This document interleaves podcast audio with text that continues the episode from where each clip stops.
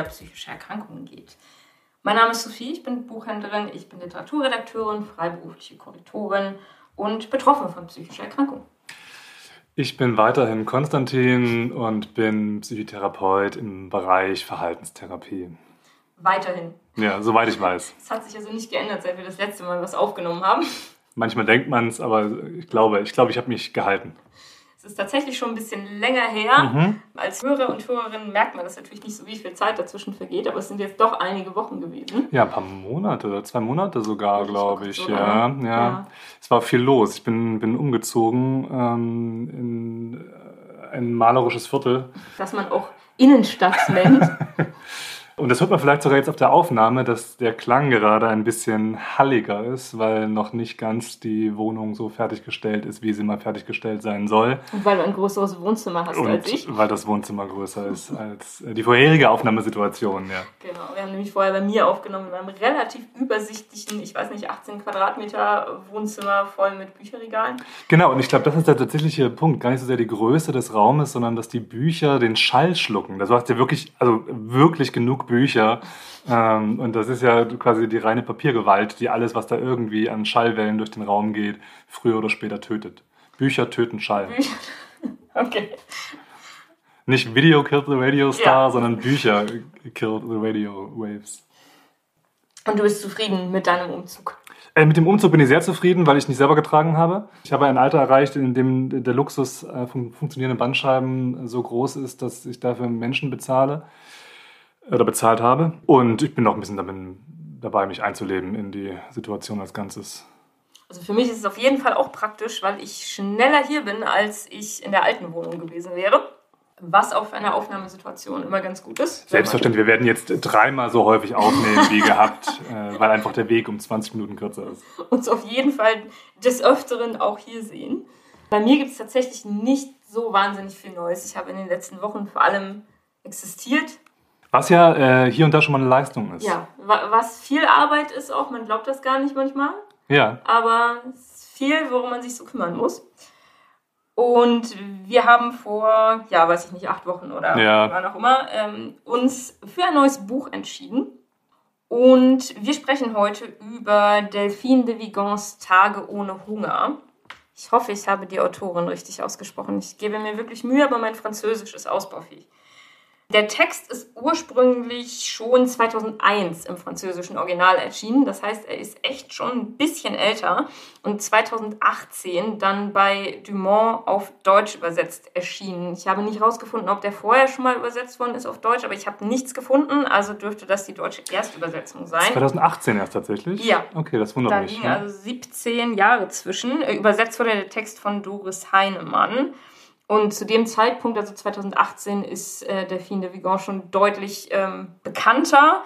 Sie hat ihn äh, seinerzeit sogar noch unter Pseudonym veröffentlicht, ah. äh, unter Lou Delvic oder wie auch immer man das genau ausspricht. Und mit No und ich hat sie den Durchbruch geschafft 2007. Jedenfalls steht in ihrem Wikipedia-Artikel, dass sie seitdem vom Schreiben leben kann. Auch wiederum eine Leistung, ähnlich wie Existenz. Ja, richtig. Und 2017 hat äh, Roman Polanski ein Buch von ihr verfilmt, nämlich Nach einer wahren Geschichte. Das kann man ihr nicht. Äh, das kann man ihr nicht vorwerfen. vorwerfen.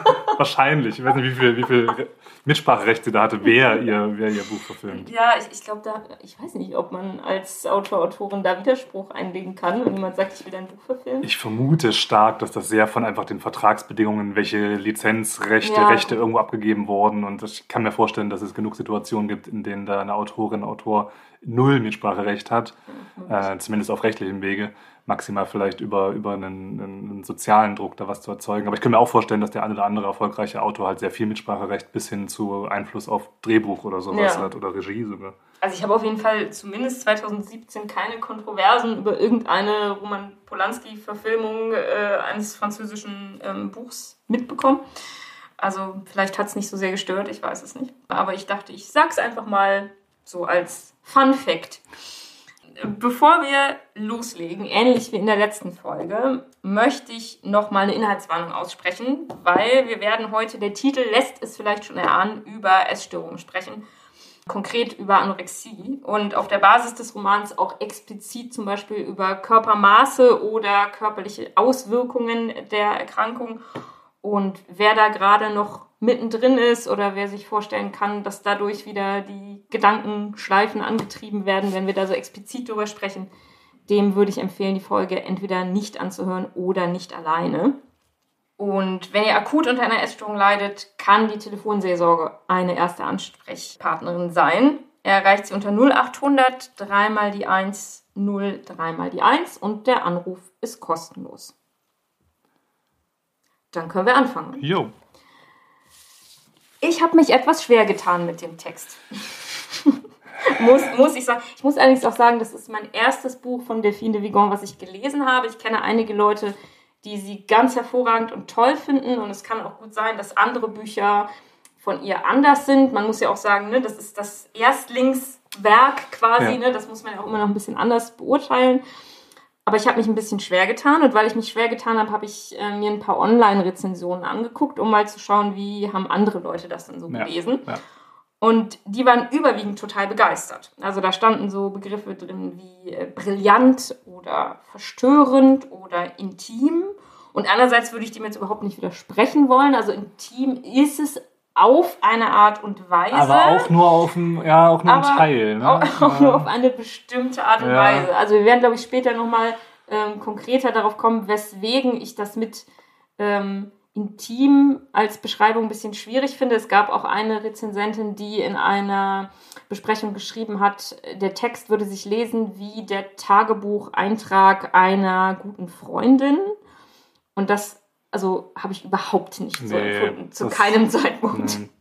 Also, ähm, ich, ich bin, glaube ich, heute mit unserer dritten Aufnahme hier ähm, das erste Mal echt in so einer also so, so, eine, so eine halb unangenehme Situation, weil zum einen ich mit dem Buch zumindest zu Beginn echt äh, schlecht auch zurechtkam, eben weil es in meiner Wahrnehmung absolut nicht intim und schon gar nicht wie eine gute Freundin sich angefühlt hat, das zu lesen, sondern eher sehr, sehr distanziert und zumindest zu Beginn des Buches auch so sehr unlebendig in der Sprache oder in der, nee, nicht in der Sprache, aber in der, in der in dem, was man spürt von mhm. dem. Ähm, von, Vielleicht auch in der Erzählhaltung, ja, wenn man so will, weil genau. das Ganze ist eben auch nicht äh, aus der Ich-Perspektive erzählt, ja. sondern aus personaler Perspektive.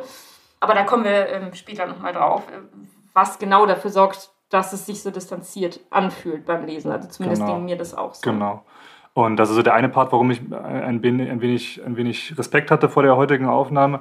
Und der andere Part ist tatsächlich, dass das Thema Essstörung und Anorexie sogar im Speziellen ein Bereich ist, mit dem ich äh, fachlich sehr, sehr wenig praktische Erfahrungen habe. Also zum einen war ich noch nie so unvorbereitet für eine Aufnahme. Und zum anderen war ich auch noch nie so vorbereitet für eine Aufnahme, weil ich sämtliche Materialien, die so lehrbuchhaft irgendwie oder, oder seminarmäßig über die Jahre ich irgendwie mal gehört und gesehen habe, ich mir nochmal vorher range, rangelesen habe.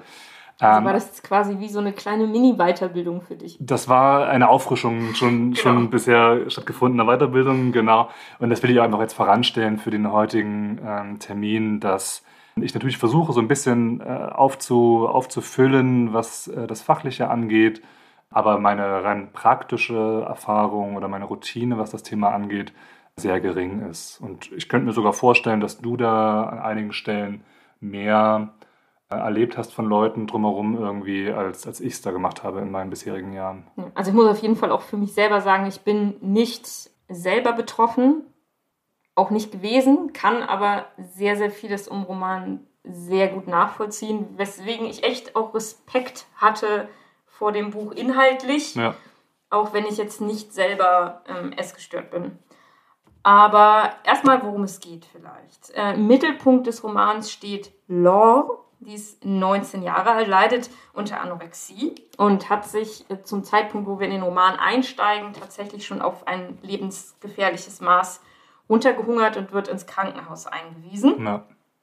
Sie wird dort künstlich ernährt, um wieder zu Kräften zu kommen. Sie wird eingewiesen, beziehungsweise sie weist sich selber ein. Das ist gar da, nicht so unwichtig. Was, was ich Stelle. tatsächlich nicht ganz verstanden habe. Ja. Äh, ich habe nicht verstanden, wie sie eigentlich ins Krankenhaus kommt, weil es ist immer wieder die Rede von einem von einem Arzt, wie sie aber in Kontakt mit diesem Arzt gekommen ist, äh, sagt der Roman, glaube ich nicht? Den Erstkontakt wissen wir nicht genau. Ich glaube, das Buch startet so nahezu mit der Aussage, er ruft sie an genau, genau. Und, und holt sie zu einem Termin. Und das ist, ich weiß nicht genau, wie das französische Gesundheitssystem aufgebaut ist, ähm, aber zumindest im Deutschen wäre das jetzt nicht zu erwarten, nee. dass man so aus dem Kalten von einem Arzt angerufen genau, wird. Genau, also es klingt, als hätte er sie, als hätte er sie auf der Straße gesehen ja. und dann irgendwie sie kontaktiert, äh, um ihr zu sagen, ja, da müssten wir jetzt aber mal was machen. Ja.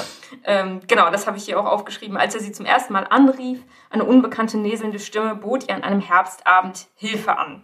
Wie dieser Arzt auf sie aufmerksam geworden ist, wissen wir nicht. Und sie ist in sehr schlechter Verfassung. Also der Roman ähm, beschreibt, dass sie ähm, so eine Kälte in sie, also die, sie friert die ganze Zeit ja. wahnsinnig, weil sie eben so runtergehungert ist und äh, ihr Körper gar nicht mehr in der Lage ist, irgendwie genug Körperwärme zu produzieren. Das heißt, ja. sie klebt da mit mehreren Schichten Kleidung irgendwie an der Heizung. Ja. Und äh, auf der Straße sacken ihr irgendwie die Beine weg und der Arzt sagt ihr, ja, es bleibt nicht mehr viel Zeit. Also ist, er ist da sehr direkt und sehr offen und sehr klar über ihren Zustand. Und er sagt ihr auch, dass sie dann nicht mehr alleine wieder rauskommt. Bittet sie in seine Sprechstunde und sie denkt trotzdem, was soll diese Einmischung? Ja. Also sie ist erstmal ziemlich, äh, ja, ich will jetzt nicht sagen von den Kopf gestoßen, aber sie, sie wehrt sich erstmal dagegen, dass überhaupt irgendwer ähm, sich einmischt in ihren Zustand und ja. daran irgendwas zu ändern versucht. Ja. Und das ist tatsächlich für ähm, Essstörungen und auch insbesondere wohl die Anorexie ein typischer Zustand. Ähm, wenn man die Fachbegriffe, Fachbegriffe nutzt, dann würde man sagen, das ist eine Ich-Syntone Störung. Und Ich-Synton ähm, würde bedeuten, das, was an Gedanken oder Gefühlen durch mich durchgeht, was durch die Krankheit ausgelöst wird oder Teil der Krankheit ist, nehme ich als sinnvoll wahr. Und das unterscheidet sich ähm, von der Ich-Dystonenstörung. Das, was an Gedanken hier produziert wird, das nehme ich als Quatsch oder falsch oder schlecht wahr. Also zum Beispiel die allerwenigsten Menschen mit einer Depression würden äh, sagen, ah, nö, nö, das ist schon richtig, dass ich irgendwie denke, dass die Welt schlecht ist und ich schlecht bin und dass ich nicht aus dem Bett komme und sowas. Und wir sagen, nee, da ist irgendwas mit mir, was nicht, was kaputt ist, was falsch ist, was schlecht ist. Und das wäre halt Ich-Dyston oder jemand mit einer, mit Zwangsgedanken, der halt so Gedanken hat wie, ähm, äh, ich schüttel mein Kind so lange, bis das Genick bricht und so, eine so Gewaltfantasien. Äh, wenn man die Leute fragt, was halten sie von dem Gedanken, dann sagen die, nee, das ist ein furchtbarer Gedanke, das würde ich niemals ähm, tun, niemals machen. Ich ja, habe trotzdem immer wieder diesen Gedanken. Also ist Ich-Dyston, getrennt von der eigenen äh, Überzeugung. Und ähm, äh, Menschen mit Persönlichkeitsstörungen oder eben auch Menschen mit Anorexie haben häufiger eine Ich-Syntonie. Das heißt, die sind der Überzeugung, nee, was ich denke, das stimmt schon. Nicht, nicht ich habe eine Macke, sondern die ganze andere Welt. Mhm. Ähm, ich glaube, es ist auch so, dass sie mehrfach, zu, also sie geht zur Sprechstunde, aber ich glaube, wenn ich es richtig gelesen habe, sie tut das mehrfach, bevor sie stationär aufgenommen ja. wird. Also ja. es ist nicht ein einziges Gespräch, wo sie sich überzeugen ja. lässt, sondern es kommt irgendwann der Moment, ähm, wo auch im Roman steht, in ihrem Bauch klopfte der Tod, sie konnte ihn berühren. Also ich glaube, so ein Moment, wo sie wirklich irgendwie merkt, ihr, ihr Leben hängt jetzt am seidenen Faden. Ja. Mal sagen, wenn sie jetzt nichts tut, äh, dann wird sie es nicht überleben. Und das zeigt eigentlich, finde ich, sehr früh im Roman, wie gefährlich Anorexie ist. Ja. Tatsächlich Anorexie eine der gefährlichsten psychischen Erkrankungen, die, die wir kennen, die es gibt. Ähm, die ähm, Todesraten, also wie viele Menschen durch die Anorexie oder direkte Folgen einer Anorexie sterben, äh, wenn die einmal erkrankt sind, gibt es unterschiedliche Schätzungen von, ähm, aber die liegen im niedrigen Prozentbereich, aber bis hoch zu 15 Prozent der Betroffenen. Und das ist eine immens hohe Zahl, gerade wenn man überlegt, dass die Menschen, die durch Anorexie betroffen sind, häufig äh, Mädchen oder Jugendliche äh, Frauen sind so im Alter zwischen 14 bis 18, 14 bis 20. Und das ist ja ein Alter, in dem man normalerweise nicht stirbt. Ähm, also maximal vielleicht noch durch einen Autounfall. Das sind noch so Statistiken, die sein können. Und ansonsten dann halt eben durch zum Beispiel ähm, sowas wie die Anorexie. Und dann hatte ich nochmal jetzt Zahlen nachgelesen, ähm, dass von den Menschen, die durch Anorexie sterben, tatsächlich nur in Anführungszeichen 30 Prozent dann durch einen Suizid sterben. Das ist für Jugendliche eine der häufigsten Todesursachen im mhm. Suizid. Ähm, und tatsächlich die anderen 60, 70 Prozent wohl körperliche Folgeerkrankungen sind, Organversagen, Herz-Kreislauf-Versagen, ähm, dass das Herz nicht mehr mit ähm, Nährstoffen und so weiter versorgt ist und dann einfach aufhört zu schlagen, tatsächlich. Ja. Also man kann auf jeden Fall, Spoiler Alert, schon mal sagen, dass ihre Anorexie relativ wenig damit zu tun hat, dass sie einfach nur dünner sein will. Also das spielt am Anfang schon eine Rolle, aber die Essstörung hat auch einen anderen, einen anderen Zweck. Also es gibt, sie gibt ihr etwas ganz essentiell Wichtiges, ja. um die Probleme zu bewältigen, die sie hat. Ja. Weil das ja oft so, also ich will jetzt nicht sagen, dass es überhaupt nicht vorkommt oder dass es nichts miteinander zu tun hat, aber man sagt ja oft sehr vereinfacht so, die werden halt essgestört, weil das Schönheitsideal so und so ist. Und das mhm. stimmt das in Teilen. Faktor, also da ja. gibt es ja auch ähm, Studien äh, zu, äh, gerade auch zu solchen Sendungen wie Germany's Next Topmodel oder ja. so und inwieweit die das Körperbild auch von jungen Frauen beeinflussen. Und das ist auf jeden Fall ein Faktor. Aber ich finde, darin ist dieser Roman sehr gut zu zeigen, welche Funktion die ja. Essstörung auch psychisch erfüllt und dass es da um weit existenziellere Dinge geht, als einfach nur darum, ich will jetzt ein bisschen dünner sein. Ja, also wobei ich schon auch ähm, sagen würde, dass, das, dass der Roman, äh, ich glaube, absichtliche Lücken lässt der Interpretation, was denn jetzt genaue Prozesse oder, oder Ursachen sind in der, äh, in der jungen Frau, ähm, die da stattfinden. Aber soziokulturell äh, ist ein Faktor für, ja. für Entwicklung von Anorexien. Also ein Totschlagergebnis, äh, Argument dafür ist, dass Anorexien fast nur in westlichen äh, Kulturgebieten zu finden sind.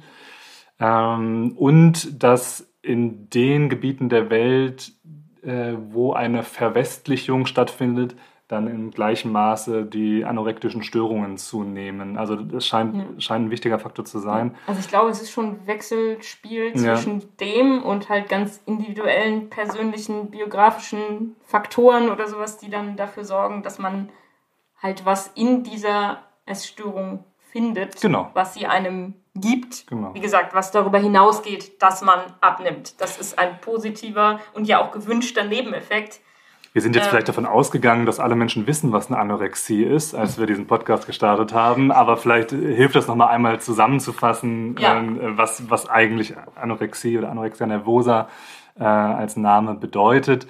Ähm, die Anorexie als Diagnosekriterium hauptsächlich ist das Untergewicht bzw. die Gewichtsabnahme unter das ungefähr 15 Prozent, was die Norm ist äh, das Normgewicht äh, vorgibt. Bei ähm, Wachsenden, also Kindern und Jugendlichen, ist nochmal ein bisschen komplizierter formuliert, aber die Grundidee ist erstmal ein Gewichtsverlust beziehungsweise ein starkes Untergewicht. Man kann da als ein Kriterium diesen Body Mass Index, diesen BMI äh, mit heranziehen.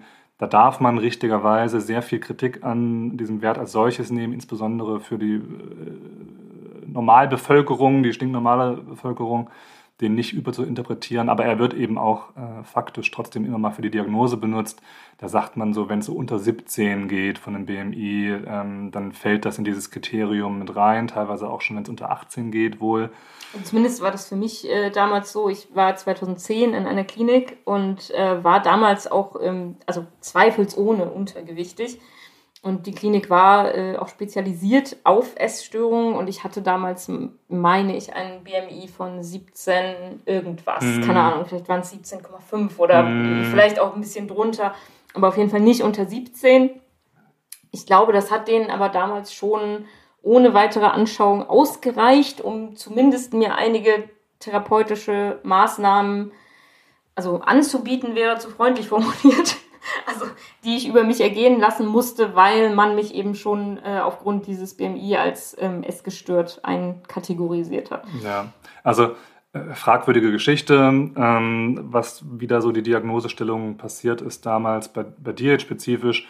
Ähm, sicherlich was, was immer wieder irgendwie im klinischen Alltag äh, deutschlandweit passiert, dass wie, ist, wie hieß dieser Spruch, ähm, wenn man einen Hammer in der Hand hat, sieht die ganze Welt aus wie ein Nagel. Ne? Also wenn ich irgendwie eine Essstörungsklinik bin, dann ist jeder Patient, der bei mir hier landet, also per Definition irgendwie jemand mit Essstörung.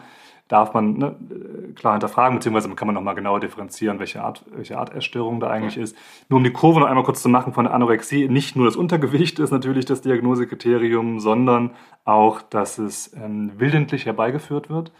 Also wenn jemand aufgrund ähm, von, von anderen internistischen Störungen oder sowas vielleicht, Fettstoffwechselstörungen irgendwie äh, einfach kein Gewicht aufbaut oder Gewicht verliert. Wenn jemand einen Bandwurm hat und Gewicht verliert, ist er deswegen nicht anorektisch, sondern Schilddrüsenüberfunktion. Schilddrüsenüberfunktion, genau. Ähm, das spielt da mit rein. Das heißt, es muss willentlich herbeigeführt werden, entweder durch eine Nahrungsrestriktion, also weniger Nahrung aufnehmen, als es eigentlich notwendig ist, und oder durch eben so gegenläufige äh, Handlungen, also, also exzessiver Sport, exzessiver Sport äh, übergeben und so weiter, um eben wieder Aber möglichst wäre dann ja Bulimie, oder nicht? Nein, ähm, also das ist zumindest nicht das, was jetzt automatisch die, die Diagnose ähm, rechtfertigt. Ähm, tatsächlich, wenn man es ganz formal nimmt, ähm, dann ist das Untergewicht die entscheidendste Unterscheidung zwischen einer Bulimie und einer Anorexie. Okay. Äh, es gibt so den restriktiven Typus, das sind eben Anorektiker, Menschen mit Anorexie, die, ähm, die einfach wenig essen, also einfach in Anführungszeichen. Und dann eben dieser, dieser Purging-Typus, mhm. ähm, also Menschen mit Anorexie, die vielleicht wenig essen, aber obendrauf auch noch durch viel Sport oder, oder, oder sowas ähm, Energie rausbekommen. Während die Bulimie wiederum ähm, definiert ist als äh, Ess- Attacken, leider noch teilweise auch in offizieller Literatur als Fressattacken bezeichnet, darf man auch kritisch äh, sehen, mhm. entmenschlichend sehen, ähm, aber so wird es teilweise offiziell noch beschrieben. Und dann diese Essattacken eben äh, mit äh, irgendeiner Form von, von Purging, also mit dem Versuch, diese, das auszugleichen, einhergeht. So ist die Bulimie da erstmal äh, definiert. Und diese Gier nach Essen, die würde man klassischerweise bei einer Anorexie nicht sehen. Mhm. Äh, was man äh, sieht, ist dann eben die äh, so Körper, Körperbildstörungen, die auftreten können. Also dass Menschen in der Anorexie sich äh, deutlich dicker wahrnehmen. Ähm, auch da heißt es in der Literatur fetter wahrnehmen. Das, ich, ich, bin jetzt gerade durchgegangen alles. Es war, ja, war, war, richtig gut. Das war so ein richtig schönes Update ja, in richtig fragwürdigen Formulierungen. Formulierungen. So, ja. ähm, und dass eine endokrine Störung, also eine ähm, Hormonstoffwechselstörung sich ähm, dann zeigt. Und das ist das, was bei jungen äh, Anorektikerinnen zum Beispiel ähm, oder auch in Erektikern das Ausbleiben von Regelblutungen. Ja, das steht äh, jetzt, wenn ich da mal kurz einhaken ja. darf. Da ist der Text nämlich sehr ähm, spezifisch, wenn es darum geht, wie das den Körper verändert. Sie wird nämlich ins Krankenhaus äh, eingeliefert, also Law, und es wird über sie gesagt, das ist sie jetzt, ein Sack Knochen auf einem Krankenhausbett, mehr nicht. Sie wird also erstmal komplett auf ihren Körper reduziert und ja. auf das, was davon übrig ist oder was davon noch funktioniert.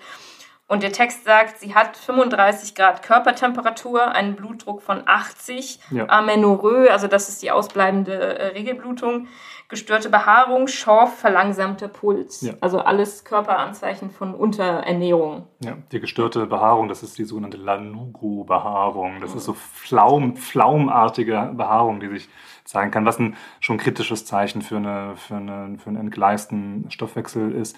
Und wie gesagt, das Gefährlichste daran scheint wohl wirklich der Elektrolytstoffwechsel äh, zu sein, dass einfach die Nervenweiterleitung im Herzen dann eventuell nicht mehr arbeiten kann richtig, der Herzmuskel abstirbt, was dann eben schlussendlich tatsächlich leider sehr häufig, vergleichsweise häufig auch zum, zum Tod führen kann. Ja. Als sie da in diesem Bett liegt, das finde ich eine total seltsame äh, Textszene. Also A, weil sie eben wirklich auf so ein, also sie wird so als, als medizinisches Objekt ja, da quasi sehr, von diesem Arzt äh, ja. vorgeführt auch. Der steht da am Bett und äh, dann steht da, schauen Sie hin, meine Damen und Herren, in der zwölften Etage dieses demnächst berühmten Krankenhauses ist gestern Abend ein 1,75 Meter großes Skelett mit 36 Kilo Körpergewicht gestrandet. Also es erzählt aus der ja. Perspektive dieses Arztes, der da steht und der sie quasi, also könnte man sagen, so als medizinische Herausforderung begreift, weil da steht dann auch, sie ist sein bislang extremstes Gewicht-Körpergröße-Verhältnis. Äh, und um ihn herum stehen lauter Leute, die total extrem überrascht und verwundert ja. sind, äh, dass sie überhaupt noch bei Bewusstsein ist und dass sie überhaupt noch lebt. Ja. Und äh, das ist echt unangenehm zu lesen. Ja. Also es ist natürlich bewusst gemacht, ne? aber es ist echt unangenehm zu lesen, wie sie da ähm, so als Objekt im Bett liegt und die Ärzte schafft äh, um sie herum und fasziniert sie. Ja, also leider aber eine Situation, wie sie, wie sie auch immer noch im mhm. realen Leben stattfindet. Ne? Also in, in, gerade im Kliniken, Unikliniken, die da angebunden, die Medizinstudierenden oder auch Psychologiestudierenden teilweise ähm, haben, wo dann Patienten ja, vorgeführt werden im positiven wie auch negativen Sinne. Also im positiven Sinne von, dass es schon gut ist, auch mit echten Menschenerfahrungen zu machen im Studium ähm, und irgendwie nicht nur aus einem Buch das zu lesen von irgendwo und zeitgleich natürlich auch diese, diese ich würde sagen, zumindest stellenweise sehr herabwürdigende oder vielleicht sogar auch entmenschlichende Art und Weise da zu sprechen ähm, über, über Menschen. Ja, also im Buch mehr, mehrfach irgendwie auch erwähnt. Ja, ähm, und es ist auch, also das fand ich auch besonders, ich meine, ich weiß nicht, haben wir ja vorhin schon darüber gesprochen, wie das Gesundheitssystem in Frankreich ist oder wie die übliche Behandlung von ähm, essgestörten Menschen äh, 2001 ausgesehen hat. Äh, aber auf jeden Fall ist sie ja in einem in Anführungsstrichen normalen Krankenhaus. Also sie ist jetzt nicht in der Psychiatrie oder in der psychosomatischen Klinik. Und es wird auch beschrieben, sie ist auf einer gastroenterologischen ja. Station, genau. das heißt auch gastroenterologische Sippe. Und ich zitiere, zusammen mit drogenabhängigen Leuten mit Magengeschwüren, Anorektikern, Verhaltensgestörten und Verkalkten aller Art also sie ist mit allem, was irgendwie so äh, ins Krankenhaus auf eine gastroenterologische Station kommen kann, äh, zusammen ähm, und es findet praktisch keine Psychotherapie im klassischen ja. Sinne statt. Ja, also im klassischen Sinne auf keinen Fall und maximal irgendwie noch in einzelnen Gesprächen mit diesem Arzt, der sie da, da reingeholt hat in die Klinik, ähm, der da so immer mal ins Gespräch geht mit ihr und das war auch relativ regelmäßig.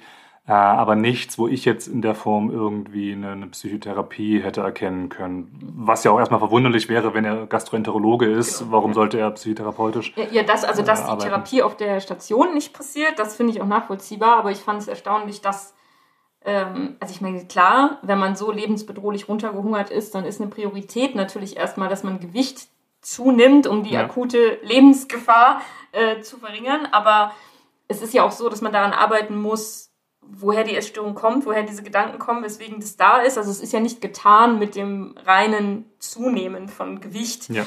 Und deswegen war ich halt erstmal erstaunt, dass äh, das da irgendwie gar nicht stattfindet und dass auch überhaupt nicht davon gesprochen wird, dass das danach nochmal passiert oder so. Mhm, also stimmt, ne, es ist ja nicht so, dass der Roman damit endet, dass sie aus dem Krankenhaus geht und irgendwer ihr gesagt hätte, so wäre gut, wenn du jetzt nochmal eine Therapie machen würdest oder so, sondern sie geht da irgendwie raus und das letzte Kapitel ist ja praktisch ähm, schon also lange Zeit nach diesem Klinikaufenthalt, ja. wo sie dann irgendwie Kinder hat. Und, das möchte ich nachher ja, noch was dazu sagen, zu diesem Abschluss okay. dieses Buches. Aber ähm, also da, da ist irgendwie für mich halt so eine so eine Lücke. Andererseits muss man auch sagen, dass das wahrscheinlich auch nicht der Anspruch des Romans ist, jetzt irgendwie realitätsgetreu zu schildern, wie Therapie bei Essstörungen äh, ja. abläuft. Das ist, glaube ich, ne, das, das war auch nicht die Intention der Autorin. Von daher kann man ihr das jetzt nicht zum Vorwurf machen oder so. Aber ähm, es hat mich auf jeden Fall ein bisschen verwundert. Ja, ja, das hat mich auch irritiert. Also, dass ähm, in Deutschland kenne ich das überhaupt nicht, dass, dass äh, Leute mit Anorexie auf eine gastroenterologische, internistische Station oder sowas äh, gelegt werden. Also außer vielleicht, die sind gerade wirklich akut ähm, in, der, in der Lebensgefahr drin. Aber selbst da kenne ich eigentlich hauptsächlich die, die psychiatrischen, dann eben spezifischen Stationen für, für Menschen mit Anorexie, wo die dann eventuell zwangsernährt werden. Das, das geht dann in Deutschland los, glaube ich, bei einem BMI, der unter 14,5 oder unter 14 ist. Ab da darf man dann wohl äh, auch zwangsweise die, die Leute ernähren, zum Beispiel mit so einer Magensonde.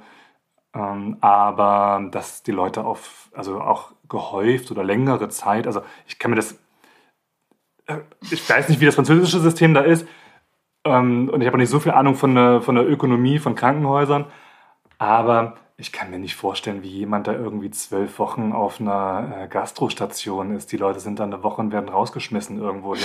Also in Deutschland, soweit ich weiß, ohne jetzt da allzu, allzu kritisch oder allzu negatives Bild äh, vermitteln zu wollen. Vielleicht liege ich da auch total falsch. Ich habe noch nie auf einer, auf einer gastroenterologischen Station des Akutkrankenhauses gearbeitet. Mag sein, dass die Leute da wochenlang ganz normal liegen mir kommt es überraschend vor und ich weiß nicht, ob es daran liegt, dass es eben eine andere Nation, ein anderer Staat ist, der da irgendwie einen anderen Aufbau vom Gesundheitssystem hat, vollkommen vorstellbar.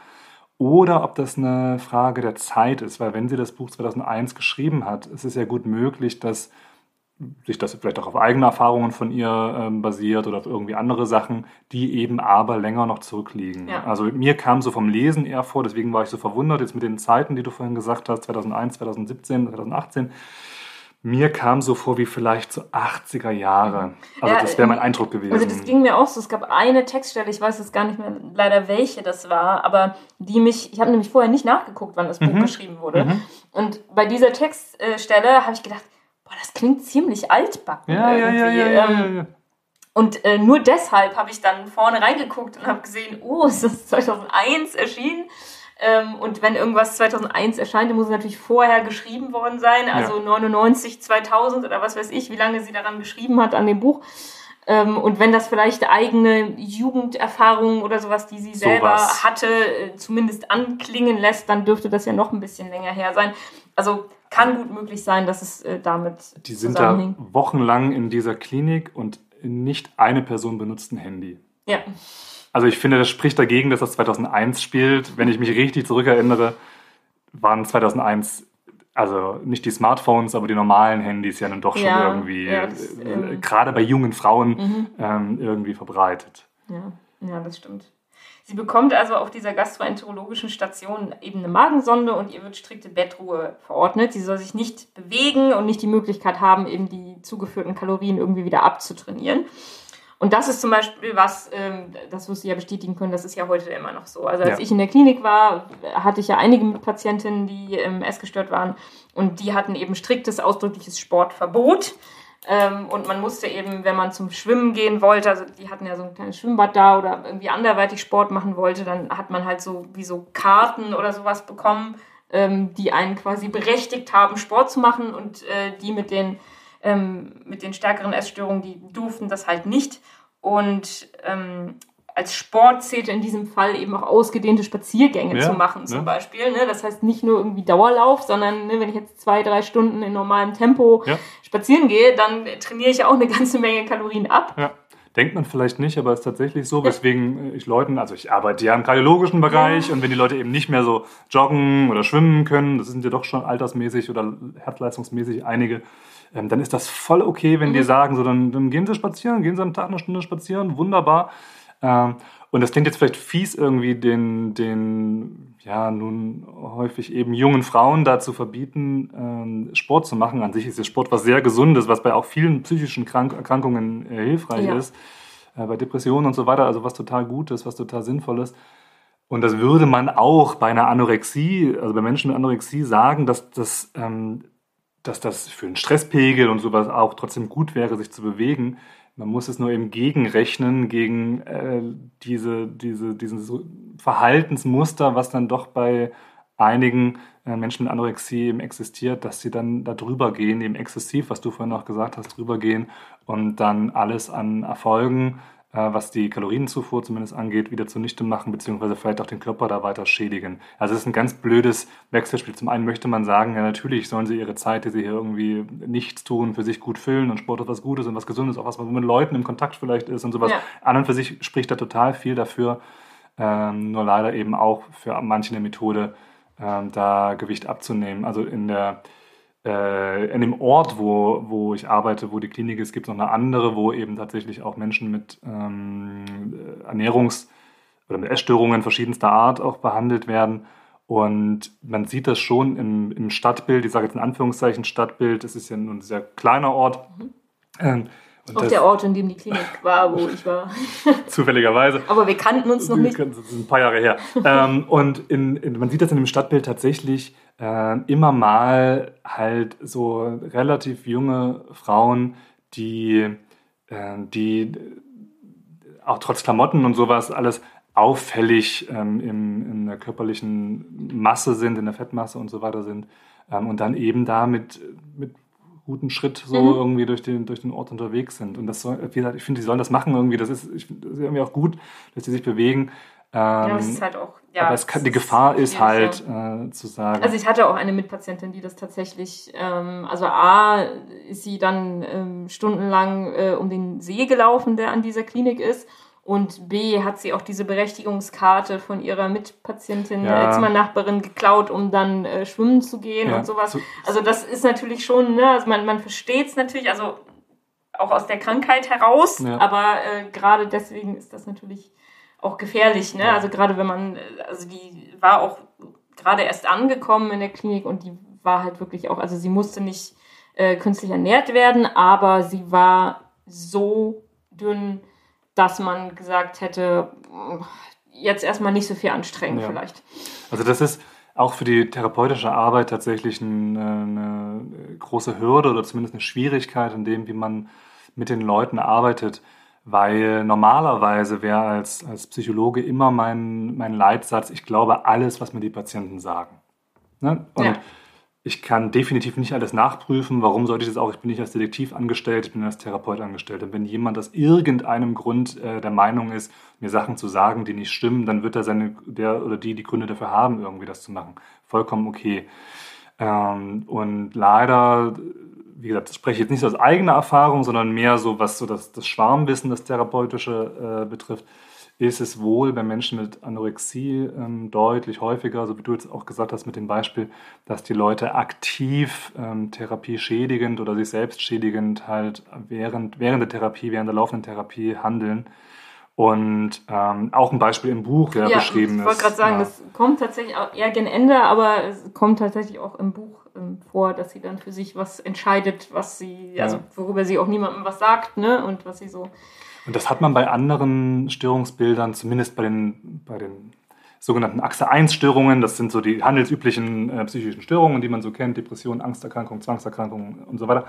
Da hat man das nicht so sehr, dass Leute einem irgendwie, also einem als, als Therapeuten irgendwie da anschwindeln, anlügen mhm. und irgendwie so tun, als ob, weil wieder diese Ich-Dystonie und Ich-Syntonie wäre ja Quatsch irgendwie. Wenn ich, wenn ich depressiv bin, dann, dann versuche ich doch irgendwie alles, was geht, zu nutzen, um da irgendwie rauszukommen. Und da ist mir schon klar, dass wenn ich jetzt äh, anlüge meinen, meinen Therapeuten und dem irgendwie sage, ja, ja, klar gehe ich irgendwie jeden Tag zweimal joggen, weil das meiner Stimmung hilft, dass das äh, wenig bringt. Das, das machen wenig oder, oder, oder kaum Leute. Also ich könnte mir selber Situationen ähm, vorstellen, ähm, das ist jetzt ein ganz anderes Thema, ne? aber Situationen vorstellen, zum Beispiel, wenn man äh, mit selbstverletzendem Verhalten in der Therapie ist ja. und ähm, ja. verschweigt, äh, ja. dass das vorgekommen ist.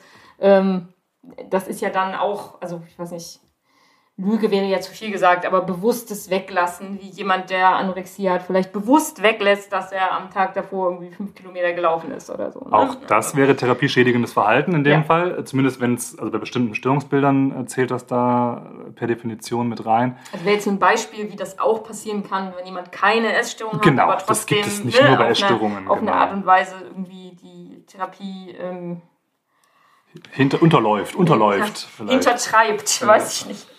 Ähm, genau, also dieses, ähm, dieses Lügen darüber, ähm, wie viel oder wenig man isst, wie viel oder wenig Sport man macht, das ist ja auch ein Ausdruck von ähm, sehr, sehr großem Druck, ja, glaube ich, der ja. im Laufe der Therapie entsteht, wenn man eben dazu gezwungen wird, plötzlich wieder in Anführungsstrichen normal zu essen oder auch unter Beobachtung zu essen. Also in der Klinik, in der ich war, gab es sowas, das hieß halt Essbegleittisch und da haben dann die, ähm, die Menschen mit äh, Essstörungen zusammen mit Pflegepersonal die Mahlzeiten eingenommen ja. und damit das Pflegepersonal halt schauen konnte, ob man normal isst und ob man genug isst und so und das ähm, musste ich eine Zeit lang dann auch machen und ich fand das ganz äh, furchtbar, so ja. unter Beobachtung äh, ja. zu essen.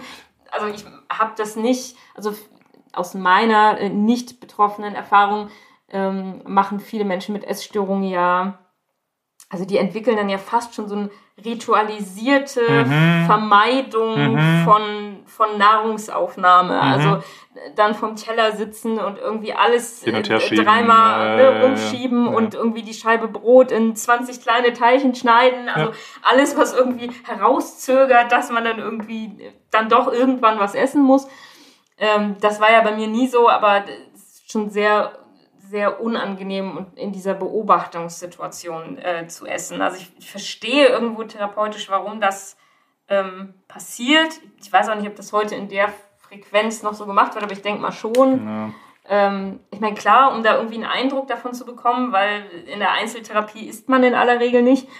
Vorstellbar, vorstellbar ist das, aber es ist schwierig, wenn man das mit allen Patienten versucht, zeitgleich äh, genau, zu machen. Genau, genau. Also, ne, da, dass man wenigstens irgendwie so ein fortlaufendes Update äh, darüber hat, äh, wie viel jemand ähm, isst oder auf welche Art und Weise, aber ist schon eine doofe Situation. Es ist eine maximal blöde Situation und wieder dieses, ähm, wenn man den Patienten einfach glauben würde, glauben könnte, den PatientInnen, äh, dann, dann wäre das erstmal eigentlich nicht notwendig, zumindest in der Form, wie es häufig wohl durchgeführt wird. Die eigentliche Idee, die dahinter steckt, ähm, nach meinem Verständnis davon, was therapeutisch hilfreich ist bei Menschen mit Essstörung, ist eigentlich ja eine, eine eher positive äh, Rückmeldung zum Essen zu haben. Also im Endeffekt eigentlich, wenn da schon jemand daneben sitzt, dann so, dass das irgendwie ein bisschen ermuntert und aufbaut und sowas und nicht, dass das einen Druck erzeugt. in der Realität ist das, nee. genau, in der Realität ist das, soweit ich das verstehe, eben leider kaum oder, oder selten so.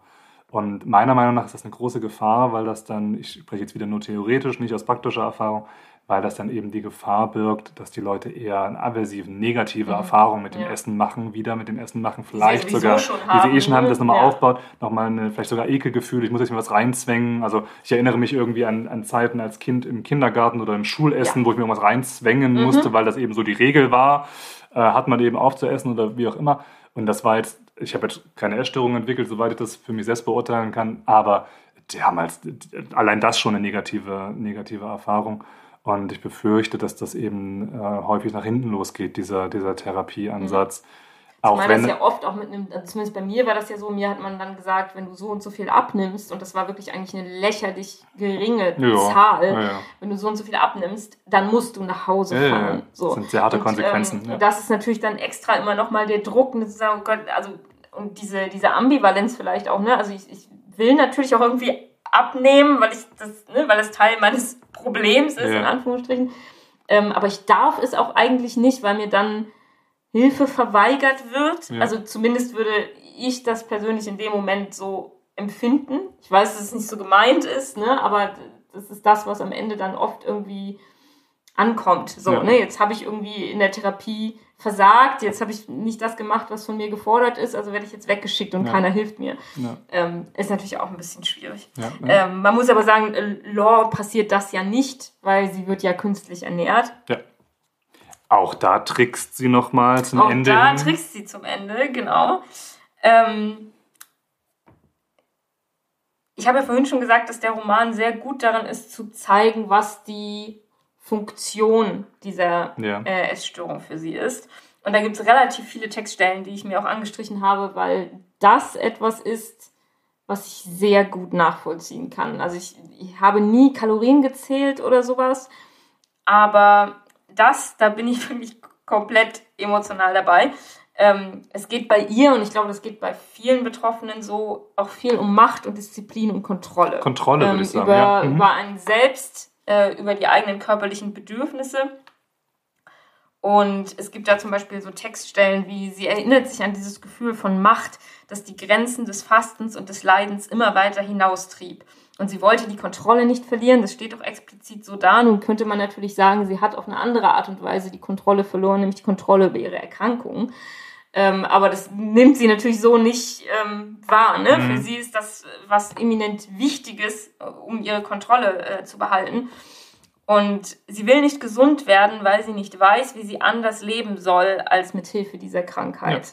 Also für Law ist das, was ihr das Leben nimmt, auf eine Art und Weise gleichzeitig was Überlebenswichtiges in dem genau. Moment. Und diese, diese Zweiseitigkeit ähm, ist tatsächlich bei relativ vielen psychischen Störungen irgendwo Teil der, ja. der Geschichte. Also ich habe etwas, was mir, äh, was mir das Leben schwer oder schlecht macht, aber das, was mir das Leben schwer oder schlecht macht, hat vielleicht zumindest kurzfristig irgendeine Form von Entlastung, von Positivem, von gibt mir irgendwas. Ja. Und ähm, das kurzfristige überwiegt dann das langfristig äh, Schlechte, wie zum Beispiel bei einer Anorexie, vielleicht, sagen wir mal vereinfacht gesprochen, das kurze Gefühl von jeden Tag kontrolliere ich mein Hungergefühl, mehrmals die Woche sehe ich, wie die anderen Menschen irgendwie mehr essen als ich und ich schaffe das, weniger mhm. zu essen und so. so. Diese Sachen kurzfristig irgendwie von Tag zu Tag, während so das Langfristige von über die nächsten Monate oder Jahre hinweg äh, richte ich meinen Körper zugrunde, bis hin vielleicht zu, ähm, komme ich bis in den Tod. Ähm, das ist eben was, was, was nicht jeden Tag spürbar ist. Ja. Und sie versucht ja sogar das Gefühl der Kontrolle eben weiterhin aufrecht zu erhalten indem sie sich einredet, dass sie auch jederzeit wieder aufhören könnte zu essen. Also bei jedem Bissen, den sie schluckt, sagt sie sich, dass sie es genauso gut nicht tun könnte, dass ihr Willen ungebrochen ist. Ja. Also sie braucht das halt quasi irgendwie noch, um zu sagen, ne, ich werde zwar jetzt ähm, künstlich ernährt und da kommen jetzt wahnsinnig viele Kalorien in meinem Körper, die ich da sonst nicht äh, zu mir genommen hätte, aber ich könnte ja auch jederzeit damit aufhören. Das finde ich tatsächlich sogar also, äh, fair und das finde ich, ja. Find ich sogar gesund. Äh, also sich bewusst zu machen, ich entscheide mich dafür, dass mhm. jetzt hier zum Beispiel bei der Magensäure dieses Essen in mich reinläuft oder so und so viel Kalorien zu mir zu nehmen. Also ich entscheide mich dafür, ich bin nicht äh, gezwungen dazu, ist sie ja nicht. Sie könnte ja, soweit ich das verstehe, die Klinik einfach da verlassen, ähm, sondern sie sagt halt, okay, mein Wille ist nicht gebrochen, sondern ich entscheide mich. Es ist mein Wille, dass das, was hier gerade passiert, auch passiert. Ja. Das finde ich tatsächlich gesund. Ja. Schöner wäre noch, wenn sie Kontrolle vielleicht auch an anderen Punkten als der Nahrungsaufnahme oder des eigenen Gewichtes äh, im Leben für sich erlangen würde. Ja. Aber in diesem Rahmen, wo es erstmal nur um Ernährung und Gewicht geht, da finde ich das vollkommen legitim, äh, dass jeder sagt, okay, ich könnte, wenn ich wollte, aufhören, ich entscheide mich dafür, dass das so läuft. Und es wird ja oft tatsächlich auch geschildert, dass das quasi wie, also A, dass das Hungern quasi wie eine Droge ist. Ja, ne? wie eine Abhängigkeit. Magersucht. Ja. Ja. Ne? so. Also es ist schon... Ähm, was, nachdem man abhängig werden kann, nicht nur nach äh, dieser Disziplin quasi, ja. die man dann und dieser Kontrolle, die man empfindet, sondern auch nach dieser Art Hochgefühl, die das ja. Hungern auslöst, so äh, indem das ein Sieg ist gegen ja. sich selbst, gegen das, was der Körper eigentlich will, gegen die eigenen Bedürfnisse. Und zwischendurch guckt sie sich auch im Spiegel an und ähm, da steht im Roman, freute sich über die Augenringe und die Ausgezehrtheit wie über einen Sieg. Als hätte ja. sie es irgendwie, als hätte sie was geschafft, als hätte sie was geleistet. Also ne, das wirklich irgendwie als Leistung wahrzunehmen, ja. sich das zu versagen, was ja. irgendwie äh, alltäglich und äh, normal ist als, als Nahrungsaufnahme. Es gibt so ein bisschen diese Idee, dass, äh, also Anorexia ähm, bildet sich ja vor allem Dingen bei Mädchen, Jugendlichen. Äh, einmal so eine Spitze von Erstmanifestation im Alter von 14 Jahren ungefähr und das andere, die andere Spitze im Alter von 18 Jahren. Also das sind so die Zeitpunkte, wo bei den meisten das äh, losgeht. Bei 14 Jahren kann man sich relativ gut erklären, so die Pubertät läuft irgendwie, der Körper verändert sich, ähm, jugendlich zu sein ist per se erstmal scheiße und ne, da ist irgendwie versucht, wenn ich will Kontrolle über mein Leben äh, erlangen. Aber auch 18, also so Ende der Schulzeit, beginnende äh, Eigenständigkeit, fern des äh, Haushalts der Eltern und sowas, also auch wo viel Chaos und Veränderungen sind, dass da auch so ein Wunsch nach, ich, ich will Kontrolle über mein Leben haben und ich kann vielleicht in meinem Leben nichts kontrollieren spezifisch jetzt äh, bei Laura im Buch, äh, dass tatsächlich ja viel im familiären Umfeld ja. große Belastungen, sehr große Belastungen sind. Und wenn ich schon nichts kontrollieren kann, weil, weil irgendwie alles furchtbar ist, dann zumindest meinen eigenen Körper, das kann ich kontrollieren, da habe ich eine Macht darüber und das ist natürlich verlockend. Also ja. ähm, vielleicht auch ein Grund, warum das eventuell mal neben Schönheitsidealen auch mehr junge Frauen trifft oder weiblich identifizierte Menschen, ähm, das Verhältnis ist so 1 zu 10 ungefähr Frauen zu Männern laut offiziellen Statistiken, ähm, dass halt dieses Gefühl von, von äh, Kontrolllosigkeit ausgeliefert sein schon ein Thema ist, was eher junge Frauen als junge Männer irgendwie in ihrem Leben haben. Also ne, Männer agieren da vielleicht, oder jugendliche äh, Kinder äh, agieren das vielleicht auf andere Art und Weise dann aus, äh, als, als so Hilflosigkeitserleben zu, zu ja. haben. Also man sagt ja immer, ähm, dass Männer eher nach außen ähm, agieren, sowas. Also mhm. Also sei es nun durch, äh, durch Aggression zum ja. Beispiel ja. oder so. Ähm, oder durch besonders risikoreiches Verhalten. Also ich meine, das ja. gibt es jetzt auch bei Frauen, ne? aber dass das eher eine Art des Umgangs ist und dass Frauen das eher gegen sich selber und ähm, so innerlich genau. irgendwie ähm, genau. ausmachen.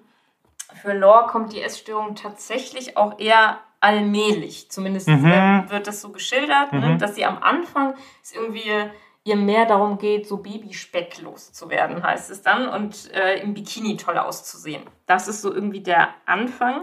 Und dann fängt sie an, sich vor bestimmten Nahrungsmitteln zu ekeln. Ja. Und dann fängt sie an, restriktiver zu essen, indem ja. sie immer mehr weglässt, was sie nicht essen möchte. Und dann spürt sie irgendwann den positiven Effekt, weil sie fühlt sich plötzlich immer besser. Also das heißt dann immer besser, immer leichter, immer reiner. Mhm. Also es hat auch so eine ganz weirde emotionale ja, ja, ja, Verknüpfung. Ne? Und später ist sie, das ist glaube ich auch was, was ähm, zumindest was ich gehört habe, was es bei vielen Betroffenen gibt, ist sie wahnsinnig eigentlich besessen vom Thema Essen. Genau. Also sie kocht wahnsinnig viel für Freundinnen ohne aber jemals selber davon zu essen. Aber sie macht sich total viel Gedanken darüber, was sie denn kochen könnte und was sie denen bringen könnte. Ne? Also sie beschäftigt sich sehr viel damit. Ja. Auf unterschiedliche Art und Weise, aber. Ne? Also ist beim ICD-10 äh, bei den üblichen Diagnosekriterien nicht dabei, mhm. beim DSM, also bei dem, was in den USA üblicherweise als psychische Störungen äh, herangezogen wird, ist das da tatsächlich dabei, meines Wissens. Also ständige Beschäftigung mit dem Thema Essen, Essenszubereitung und so weiter äh, gilt wohl für die allermeisten äh, Essstörungen als, mhm. als Kriterium. Übrigens, ähm, das haben wir vorhin nicht gesagt, wir haben so diese Begriffe Anorexie und Bulimie äh, gesagt, vielleicht einfach nur Vollständigkeit halber. Als drittes gäbe es noch äh, seit einigen Jahren die Binge-Eating-Störung als Diagnose. Das kann man ganz vereinfacht vielleicht sagen, das sind so Essattacken wie bei der Bulimie, aber ohne den Versuch, dieses Gewicht oder das Essen loszuwerden. Ähm, also dann eher mit Übergewicht einhergehend auch. Und das vierte, das ist noch keine offizielle Diagnose, aber finde ich äh, wichtig mal gesagt zu haben, dass das vielleicht bald kommt als Diagnose, ist die Orthorexie, also mhm. die krankhafte Beschäftigung mit, mit gesundem Essen. Mhm. Ähm, und weil du vorhin gesagt hast. heutzutage besonders genau, deswegen, wichtig. deswegen will ich es nur mal genannt haben, irgendwie das ist noch keine offizielle Diagnose, aber ähm, gibt schon Menschen, die auch mit dann so einem Leidensdruck auch mal bei der Therapie landen die halt sagen, so, ich, ich will halt nicht nur irgendwie das Bio-Essen, äh, Bio-Gemüse zu mir nehmen, sondern von dem Bio-Gemüse muss es dann auch noch von dem und dem Hof sein, weil der ist am wenigsten, weiß ich nicht, strahlenbelastet oder, oder äh, Radio, Radiojod belastet durch irgendwas. Und Pestizide. Pestizide und so. Also das, das können teilweise so ein bisschen überschießende Vorstellungen sein von Gesundheit, aber das können auch realistische Ideen sein, dass es vielleicht wirklich eine gesündere Ernährung wäre, aber die wird dann irgendwann auch so restriktiv, nicht im Sinne von, ich will weniger essen, aber es sind nur so spezifische Sachen erlaubt, mhm. ähm, weil nur die gesund sind oder nur die Art und Weise zu essen gesund ist, dass dadurch auch ähm, entweder Leidensdruck entsteht, weil ich kann nirgendwo mehr hingehen, ich kann in keinem Restaurant essen, ich kann mich mit Freunden nicht treffen, äh, weil die und die Lebensmittel für mich nicht äh, gehen ein bisschen vielleicht auch sogar zur Restriktion in der Nahrungsaufnahme, weil wenn ich so wenig essen kann, dann schaffe ich es vielleicht gar nicht mehr im normalen ja. Tag irgendwie meine Kalorien zu mir zu nehmen. Also kann auch eine Schwierigkeit darstellen. Orthorexie nennt sich das. Genau, und was Kontrolle anbelangt, äh, das hast du ja gerade schon so ein bisschen angesprochen, ähm, Law hat ein sehr problematisches Elternhaus, ja. würde ich sagen. Sehr problematische Eltern und sehr schwierige, schwierige äh, traumatische Bedingungen, unter denen sie aufwächst. Das wird im Roman so Stück für Stück, also wird es immer spezifischer. Ne? Ja. Also am Anfang ist mehr die Rede davon, dass ihre Mutter praktisch so gut wie nicht spricht ja. mit ihr, also dass überhaupt ja. keine Kommunikation stattfindet und dass der Vater nicht erträgt, wie sie aussieht und äh, sie deswegen nicht um sich haben möchte was ja an sich natürlich auch schon problematisch ist. Kann man so sagen. Wenn ja. es nur das wäre. Aber es ist natürlich irgendwie noch eine ganze Menge mehr. Ähm, und ihre Eltern sind auch ein, ein wesentlicher Teil quasi auf dem Weg zur Erkrankung. Weil, also es gibt eine Textstelle, äh, wo steht, sie wollte ihnen wehtun, sie bis tief ins Fleisch verletzen, sie vielleicht sogar zerstören, ihren Vater und ihre Mutter. Das ist auch eine Form von Kommunikation ja. äh, mit den Eltern, weil irgendwie keine andere Kommunikation ja. Möglich ist. Also die Mutter hat offensichtlich selber ähm, psychische Probleme. Also offensichtlich ist sie substanzabhängig, also war sie oder ist sie. Also alkoholabhängig wohl, so genau. wird es angedeutet und hat wohl Phasen, die so eher psychotisch anmuten. Ja, sie war also, auch, also sie war glaube ich selbst schon mal oder mehrfach in der Klinik, ja, ja. Äh, ist auf jeden Fall die Rede davon. Und ähm, es gibt eine, eine Szene, die ich richtig, also ich fand sie innerhalb des Romans richtig gut, weil eben so, so plastisch und so hart und so krass und so eine, so eine richtige Ohnmachtserfahrung mhm. einfach, mhm.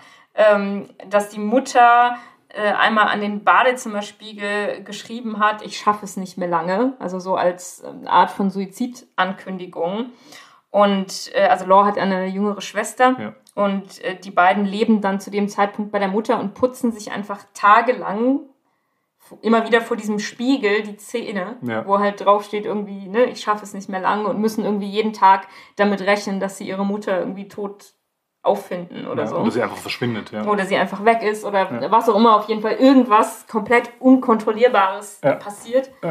Und ähm, das ist natürlich, also grausam, gra grausame Vorstellung. Ja, also sehr bedrückende, sehr bedrückende Vorstellung, ja.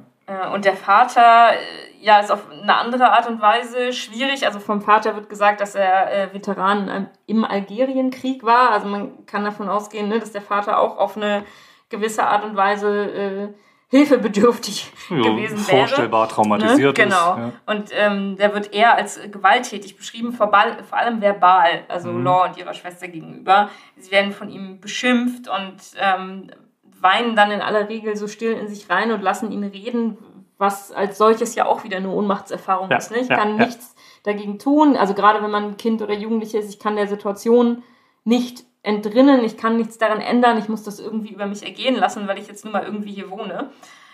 Und ähm, der Vater stellt die Mutter auch immer wieder irgendwie als Verrückte dar und sich selbst dann als treusorgenden Familienvater. Mhm.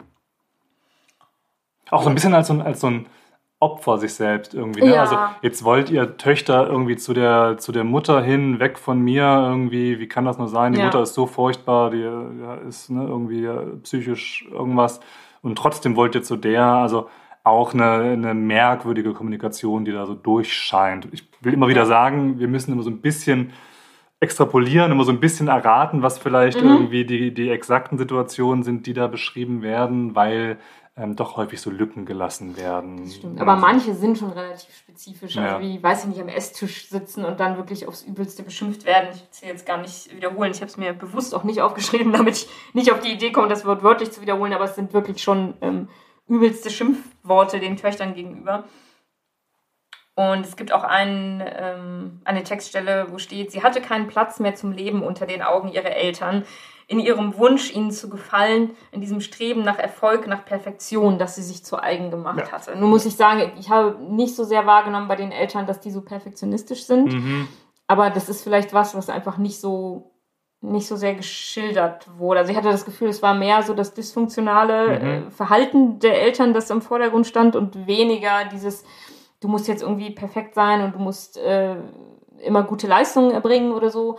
Aber das ist, glaube ich, was, was auch viele Betroffene kennen. Ja. Also hohe Ansprüche an sich selber ja. zu haben, sehr, sehr perfektionistisch zu sein und sich andauernd über Grenzen zu treiben, sei es nun, weil das Umfeld das von einem verlangt oder weil man selber glaubt, dass das sein muss, damit man irgendwie wertvoll und liebenswert ist. Aber ich glaube, das ist was, was viele genau. Also die, die Verhaltenstherapie sieht so auf der, auf der psychischen Seite bei anorektischen Störungen so drei beziehungsweise vier Faktoren, die häufig auftreten und die es gilt zu bearbeiten. Natürlich immer abhängig von der Person, aber so, das sind so die Themen, die normalerweise sich melden. Das ist zum einen dieser Perfektionismus. Das tritt gehäuft äh, oder überdurchschnittlich gehäuft auf bei Menschen, die eine Anorexie entwickeln. Ähm, ich will perfekt sein, die Welt muss perfekt sein, eventuell das kann sein aus einem Elternhaus, was eben irgendwie sehr perfektionistisch diesen Anspruch vermittelt, aber das kann, das kann man sich genauso vorstellen, auch genau andersrum sein, in einem sehr chaotischen äh, Elternhaus, mhm. einem sehr unvorhersehbaren Elternhaus, wo dann die Idee ist, ähm, die, ich muss, ich muss irgendwie eine klare, klare Struktur, eine klare Regelung in meinem Kopf haben, wie die Welt zu laufen hat, weil von außen kommt sie ja nicht, diese, ja. diese Regelung. Das ist so ein Faktor. Im Übrigen auch, äh, er hat jetzt beim Nachlesen auch gesehen, das wird immer so angenommen von vielen, dass das Elternhaus ähm, zum Beispiel so überbehütend ist und das wirkt irgendwie, sorgt dann dafür, dass Leute äh, Anorexien entwickeln. Dem scheint nicht zu sein. Es scheint keine Studie zu geben, die das irgendwie wirklich beweist, dass das der Faktor ist. Das würde dafür sprechen, dass es eben in beide Richtungen gehen kann, mhm. ähm, die da eine Rolle spielen. Zweiter Faktor, den man sich anschaut, ähm, ist so dieses Selbstbild, also wo es eben um das Körperbild geht, ähm, was eben in Kombination mit diesen perfektionistischen Ansprüchen, also nur schlank sein ist gut, das ist ja eine Überzeugung, die irgendwie nicht nur Menschen mit Essstörungen haben, ja. sondern gefühlt irgendwie das ist 90 Prozent. ein gesellschaftliches Problem. Genau. Ja. Also äh, sicherlich ein Thema, was ich auch mal selbst bei mir kenne, aber was ähm, bei, bei vielen Menschen irgendwie nochmal ein, ein, ein Riesenthema ist. Also wie viele Frauen, die wirklich keine Essstörung haben, hatte ich irgendwie bei mir, hauptsächlich Frauen, muss ich sagen, nur Frauen, mir fällt kein einziger Mann an, ähm, hatte ich bei mir sitzen gehabt, die gesagt haben, also O-Ton, ähm, wenn ich fünf Kilo weniger wiegen würde, dann würde ich mich erst wohlfühlen. Mhm. Und dann zu hinterfragen, was heißt denn wohlfühlen? Also warum, warum würden sie sich dann wohlfühlen? Oder in was, mit was würden sie sich wohlfühlen? Würden sie sich in ihrem Leben dann wohlfühlen? Würden sie sich mit ihrem Körper wohlfühlen? Was, ne? Also und da die Frage ist ja auch, ist nach den fünf Kilo dann Schluss? Oder stelle ich dann nicht vielleicht fest, auch wenn es noch zwei Kilo mehr wären, dann wäre es noch besser. Die fünf Kilo erwischen, erreichen sie eh nicht. Es gibt meines Wissens nach, kein Experte für Essstörungen etc., kein Diätberater und so weiter, es gibt meines Wissens keine einzige wissenschaftlich nachgewiesene äh, Diätverfahren oder sowas, die langfristig eine Gewichtsveränderung mit sich bringt. Kurzfristig ist kein Problem, da schmeißt den Leuten Wassertabletten rein, dann gehen irgendwie fünf Liter Wasser schon mal raus aber langfristig keine einzige. Es ist nicht so, dass man irgendwie sagt, naja, die einen sind so ein bisschen besser, die erreichen das schneller und die anderen, die brauchen so und die sind nicht so, sind nicht so gesund oder sowas. Nee, es gibt keine Studie für irgendein, egal welches Diätverfahren, was langfristig eine Gewichtsveränderung mit sich bringt. Und wenn wir das mal als gegeben annehmen, dass jeder Körper einen sogenannten Setpoint hat, so heißt das, also einen gesetzten Punkt, wo eben das Normalgewicht dieses Körpers ist, mhm und dass wir uns da im Kopf stellen können, ähm, solange wir dieses ungefähren Setpoint im Kopf nicht haben, solange unser Körper ein anderes Gewicht, egal ob zu hoch oder zu niedrig, über dem hat, dann arbeitet der Körper aktiv daran, auch das Gehirn aktiv daran, diesen Setpoint wieder zu erreichen. Es ist ein ständiger Kampf gegen den eigenen Körper. Das ist wie zu sagen, so, wenn ich nur lang genug trainiere, irgendwie, dann wächst mir ein dritter Arm irgendwie. Mein, mein, mein, Körper ist nicht, mein Körper ist nicht dafür gebaut, so und so ein Gewicht zu machen. Das sind. Also ja, aber das also finde ich interessant. Also es gibt quasi wie so einen körperlichen Default-Modus ja, ja, für ja, jeden. Ja, ja, ja, Der genau. ist dann auch unterschiedlich. Der ist unterschiedlich von Mensch zu Mensch, der ist genetisch bedingt und so weiter. Der hängt auch wohl damit zusammen, ähm, was, äh, wie dick man schon mal im Leben gewesen ist. Mhm. Das scheint, diesen, dieser Setpoint scheint eher nach oben hin bewegbar zu sein als nach unten hin leider in Anführungszeichen, wenn man Schlankheit als das Ideal seines Lebens irgendwie sieht. Äh, aber macht irgendwie evolutionär Sinn, dass ein Körper eher versucht, Fett einzuspeichern, als irgendwie Fett abzugeben. Ja. So als Überlebensstrategie. Gibt ja auch Gesellschaften auf der Erde, wo, wo äh, eine Fettmasse zu haben, am Bauch oder Hintern oder sonst wo auch als was Positives gesehen werden darf. Noch gibt es die zum Glück. Äh, also dass wir nicht davon, auf die Idee kommen würden, dass evolutionär das so vorgesehen ist, mhm. dass Menschen dünn zu sein haben. Das ist eine zivilisatorische Entwicklung, die man hinterfragen sollte, meiner Meinung nach, die viel Unglück mit sich bringt auf lange Sicht. Ähm, aber wenn man dann sich das eben anschaut, wie gesagt, es gibt keine Diät, die das irgendwie auf lange Sicht runterbringt, wissenschaftlich zumindest nicht. Mag sein, dass irgendwelche Kristallheiler das schaffen, weiß ich nicht. Nach wissenschaftlichen Standpunkten gibt es die nicht. Ähm, und andersrum, diese Idee, und das ist genauso wichtig, dass auch bei Ärzten teilweise Ärztinnen im Kopf ist, dass ähm, ein, ein übergewichtiger Mensch oder ein dicker Mensch oder ein fetter Mensch, wenn man das unbedingt so sagen muss, der ist ungesund. Ne? Also das, das, das ist das Problem an der Sache. Ja. Und auch da gibt es inzwischen Studien zu, die ziemlich klar zeigen, nicht das Übergewicht ist das gesundheitliche Problem, so nach dem Motto, sie müssen abnehmen, dann, dann erst sind ihre gesundheitlichen Sachen verschwunden. Im Gegenteil, häufig wird das als Erstannahme dann getroffen bei übergewichtigen Menschen ähm, und wird gar nicht weitergeguckt, irgendwie diagnostisch, weil die sind übergewichtig. Genau. Nehmen ja. das mal ab, bevor wir uns ja. über irgendwas, um ihre Gelenke, um ihren Stoffwechsel, um ihr Herz oder irgendwas kümmern. Das finde ich sehr, sehr problematisch, weil es eben, also klar passiert auch Männern, aber eben auch sehr oft Frauen, so, ne, nehmen sie ja. erstmal ab. Und dann reden wir dann weiter. Dann haben sie keine genau. Rückenschmerzen mehr oder keine Gelenkschmerzen oder was und weiß ich. Und vielleicht steckt dahinter eine ganz andere Erkrankung, die gar nicht erkannt wird. Und das ist statistisch einfach, das ist ja so mein, eines meiner Steckenpferde. Das macht einfach statistisch, nehmen wir mal an, Übergewichtige Menschen werden systematisch schlechter medizinisch untersucht, weil zu schnell gesagt wird, das liegt bei ihnen am Gewicht. Mhm. Heißt das, wenn die schlechter untersucht werden, werden andere Erkrankungen neben dem Übergewicht nicht oder erst spät erkannt. Was passiert, wenn man Erkrankungen systematisch spät oder nicht erkennt? Die Leute haben eine geringere Lebenserwartung. Ja. Die Leute haben eine geringere Lebenserwartung, systematisch, wenn sie übergewichtig sind, was kommt dann bei der nächsten Studie raus oder in der nächsten, im nächsten SZ-Artikel? Übergewichtige, Übergewichtige haben, eine, haben eine geringe Lebenserwartung und die Restbevölkerung denkt, ja, weil sie übergewichtig sind. Ja, Dass ja. das aber zu großen Teilen und vielleicht sogar komplett, aber zumindest zu großen Teilen damit zusammenhängt, dass eigentlich das medizinische System da nicht ordentlich drauf reagiert. Ja. Also, um eine Kurve da mal zu machen, weil das ist, glaube ich, nochmal ein ganz großes Nebenthema, an anderer Stelle vielleicht mal, ähm, viel wichtiger als ist der BMI 20, 22, 25, 30, viel wichtiger scheint zu sein, ähm, wie sind die Verhaltensweisen des Menschen. Also ernährt er sich ordentlich, bewegt er sich irgendwie, macht er mal Pausen, erholt er sich, ähm, ist das Blutbild in Ordnung, so solche Sachen, ne, die kann man irgendwie schon herannehmen, aber nicht der eigentliche Fettanteil im Körper und noch viel weniger dieser BMI-Wert ja. als Zahl. Ja. Aber gut, wie gesagt, das ist so ein, so ein Punkt, wo ich, wo, ja, wo ich immer mal dran stoße. Ja. Aber finde ich sehr spannend und sehr gut, das irgendwie nochmal zu sagen, weil ich ja. glaube, dass das vielen so gar nicht bewusst ist. Ja.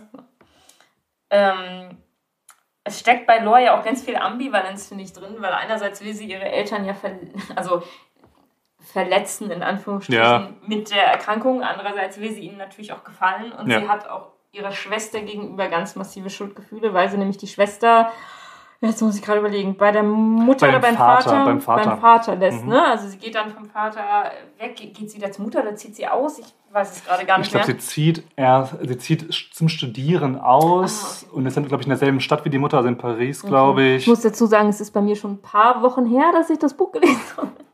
Also so, so ganz äh, kleine Details sind schon durchgerutscht irgendwie. Aber ähm, dass sie eben so, ein, so wahnsinnig Schuldgefühle hat ihrer Schwester gegenüber, ja. weil sie sie in dieser Situation belässt, während sie auszieht, das spielt halt auch eine relativ große Rolle. Das ist eine Thematik, die jetzt von therapeutischer Sicht wieder so systemisch interessant wäre. Ne? Also ähm, systemische Therapeuten, die sich so mit Konstellationen von zum Beispiel Familien auseinandersetzen. Also äh, die, die Person, die eine psychische Diagnose hat, ist eigentlich nur Symptomträger für Konflikte, die eigentlich in diesem Gesamtsystem Familie zum Beispiel äh, sich äußern. Wäre, könnte man da bestimmt auch Theorien oder, oder praktisch auch damit arbeiten, wenn das jetzt jemand wäre, der bei einem sitzt. Ich habe nur so eine Sache, die ich, ich weiß nicht genau, wie du noch so jetzt deinen Fahrplan hast, aber die wir jetzt noch nicht genannt haben, obwohl die im Buch schon vorkam. Nämlich, was ich schön beschrieben fand, äh, war das Klinikleben, das Stationsleben. Das Stationsleben der Leute miteinander. Ja. Weil das ist ein Punkt, äh, den fand ich im Buch am lebendigsten und am menschlichsten beschrieben. Also wo ich am Anfang gesagt habe, irgendwie kriege ich da keinen Kontakt zu der mhm. Hauptperson, zu der Protagonistin irgendwie hin. Ähm, und das habe ich vielleicht über das gesamte Buch nicht so ganz hinbekommen, aber zu deren Mitpatientinnen, das sind nur Frauen, glaube ich, ja. ähm, zu denen, da, da war was Lebendiges da. Also da beschreibt sie verschiedene, ähm, also auch, auch teilweise Mitpatientinnen, die anorektisch sind, mit Patienten, die ganz andere psychische oder körperliche Erkrankungen haben. Ähm, und da herrscht eine Form von, von Solidarität miteinander und von Kontakt miteinander, der ein bisschen auch einfach aus der Notwendigkeit entsteht, weil es gibt nichts anderes, was sie machen können und dann hängen die irgendwie miteinander rum. Ähm, und aber da, da spürte ich mehr sowas wie, wie Leben in dem, was da passiert. Okay. Und das finde ich, also ich weiß nicht, ob das vielleicht interessant ist für Leute, die sonst nicht in Kliniken oder sowas äh, sind oder sich das irgendwie schwer vorstellen können, die noch nie länger in der Klinik gewesen sind, weder als ähm, Gast, wollte ich jetzt schon sagen, als Patientin oder eben als arbeitende Person.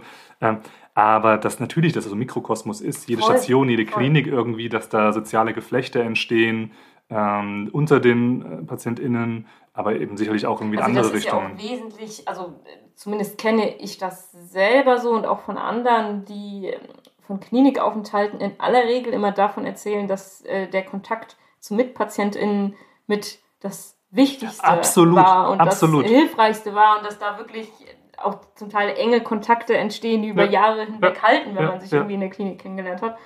Also das ist schon ein wesentlicher Punkt. Ne? Also ich würde sogar sagen, mit, mit großer Regelmäßigkeit entstehen solche Art von Kontakte. Ich glaube, wie gesagt, so ein bisschen aus der Notwendigkeit heraus, ähm, aber trotzdem können die heilsam und, und gut sein. Ich hatte vor einer Weile äh, so, eine, so eine eigentlich kleine Standard-OP, so Hals, äh, äh, nicht Hals-Nasen-OP und lag da irgendwie zwei Tage in so einem Belegbett in so einer, in so einer Klinik hier und hatte halt einen Zimmernachbarn, mhm. der hatte auch irgendwie so eine Nasen-OP und der hat wirklich ungelogen, wenn er geschlafen hat, und das hat er sehr viel, durchgängig geschnarcht. Und das war nicht seine Schuld. Er hat eine Nasen-OP gehabt, er hat keine Luft durch, durch Nase. Das, das, ne? Und ich habe wirklich diese Nächte in der Klinik kein Auge zugetan. Und ich habe am Anfang auch gemerkt, ich, meine, ich war ja auch fertig nach der OP und sowas. Und oh, so muss das jetzt sein irgendwie. Und so.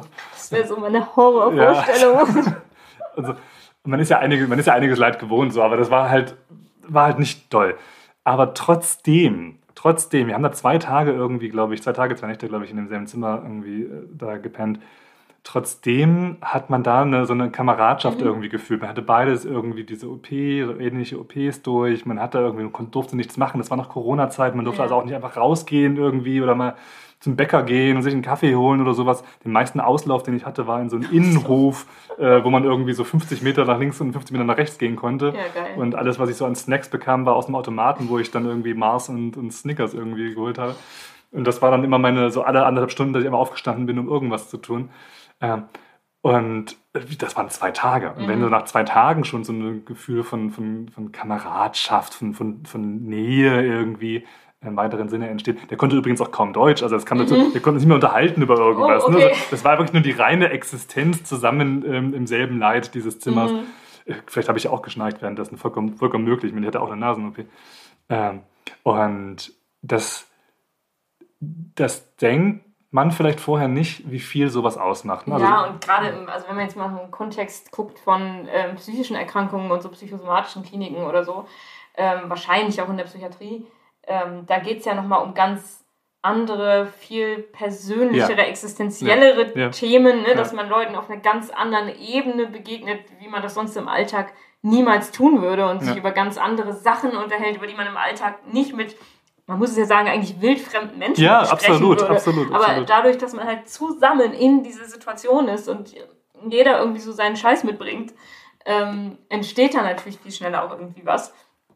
Ich finde aber interessant, dass du das in dem Roman so wahrgenommen hast. Bei mir ging das irgendwie nicht so. Das waren die einzigen positiven Teile des Romans für mich. Also, Und ich, ich weiß nicht so genau, warum das bei mir nicht so war.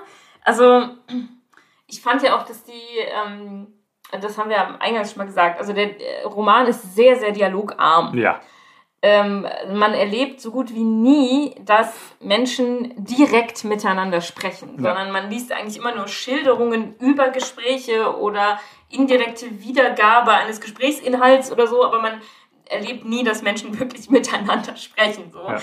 Äh, es gibt nur eine bzw. zwei Ausnahmen. Also der Mann in der Cafeteria redet direkt zu Lore, aber auch ohne, dass sie, glaube ich, wirklich irgendwie antwortet. Also es ist nicht wirklich ein Gespräch. Den Und, fand ich, den, ganz kurz, den ja. fand ich auch geil, weil der war irgendwie, was weiß ich, Service-Mitarbeiter aus der Küche ja, oder sowas. So und der hat irgendwie ständig da Essen abgezogen, irgendwelche Konserven und die quasi bei ihr dann irgendwie eingelagert, sodass sobald sie dann nach Hause kann, irgendwie mit so einem, mit so einer Riesensammlung an, an Konserven geht. Das finde ich, wie gesagt, an diesen Stellen hatte ich ein schönes, ein rührendes, ein, ein, ein menschliches Gefühl ja. an der Sache. Also das kann sie offensichtlich. Also die, die Autorin, Autorin mhm. kann das offensichtlich so schreiben und, und auch, finde ich, äh, auch mit Humor teilweise richtig gut rüberbringen. Deswegen glaube ich, dass so dieses Distanzierte und dieses Leblose, wie diese Sicht der, von Laura da ähm, geschrieben ist, dass das Absicht ist. Also ja, das ist nicht also, schlechter Stil oder so, sondern genau. das ist, das ist. Ja. Also ich glaube auch nicht, dass ihr das jetzt versehentlich passiert ist,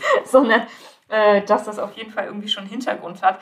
Es gibt ja auch eine Person, die relativ viel, also eigentlich monologisiert sie, würde ich sagen, weil ja. da findet ja auch kein äh, Gespräch statt, aber es gibt eine äh, Mitpatientin, die wird äh, von Lore auch die Blaue genannt, weil sie immer so einen blauen Fließmorgenmantel trägt. Und das, also ich finde, es ist eine sehr ambivalente Figur, weil als sie geht, ist Lore tatsächlich auch ein bisschen, also traurig ist vielleicht jetzt zu viel gesagt, aber ein bisschen melancholisch, wenn die geht, ist sie schon. Aber die Figur selber ist quasi irgendwie so eine Verkörperung von sämtlichen Klischeevorstellungen ja. über Essstörungen und sie muss das Lore auch immer mitteilen. Ja. Also ne, sie, sie ist da sehr, äh, sehr gesprächsbereit und sehr mitteilungsbedürftig. Ähm, sie sagt zum Beispiel solche Sachen wie, wenn mein Kind sowas hätte, dann würde ich es schnell zur Raison bringen. Das kann ich Ihnen sagen. Also diese äh, Frau im blauen Fließmorgenmantel hat äh, irgendeine körperliche Erkrankung. Also sie ja. ist nicht aufgrund einer psychischen Erkrankung da. und sagt dann auch solche Sachen wie, ich finde ihre Krankheit ziemlich mysteriös, wenn man das überhaupt Krankheit nennen kann. Oder sie sagt, das ist wirklich ungerecht, sie versuchen sich zu zerstören und ich will doch bloß leben.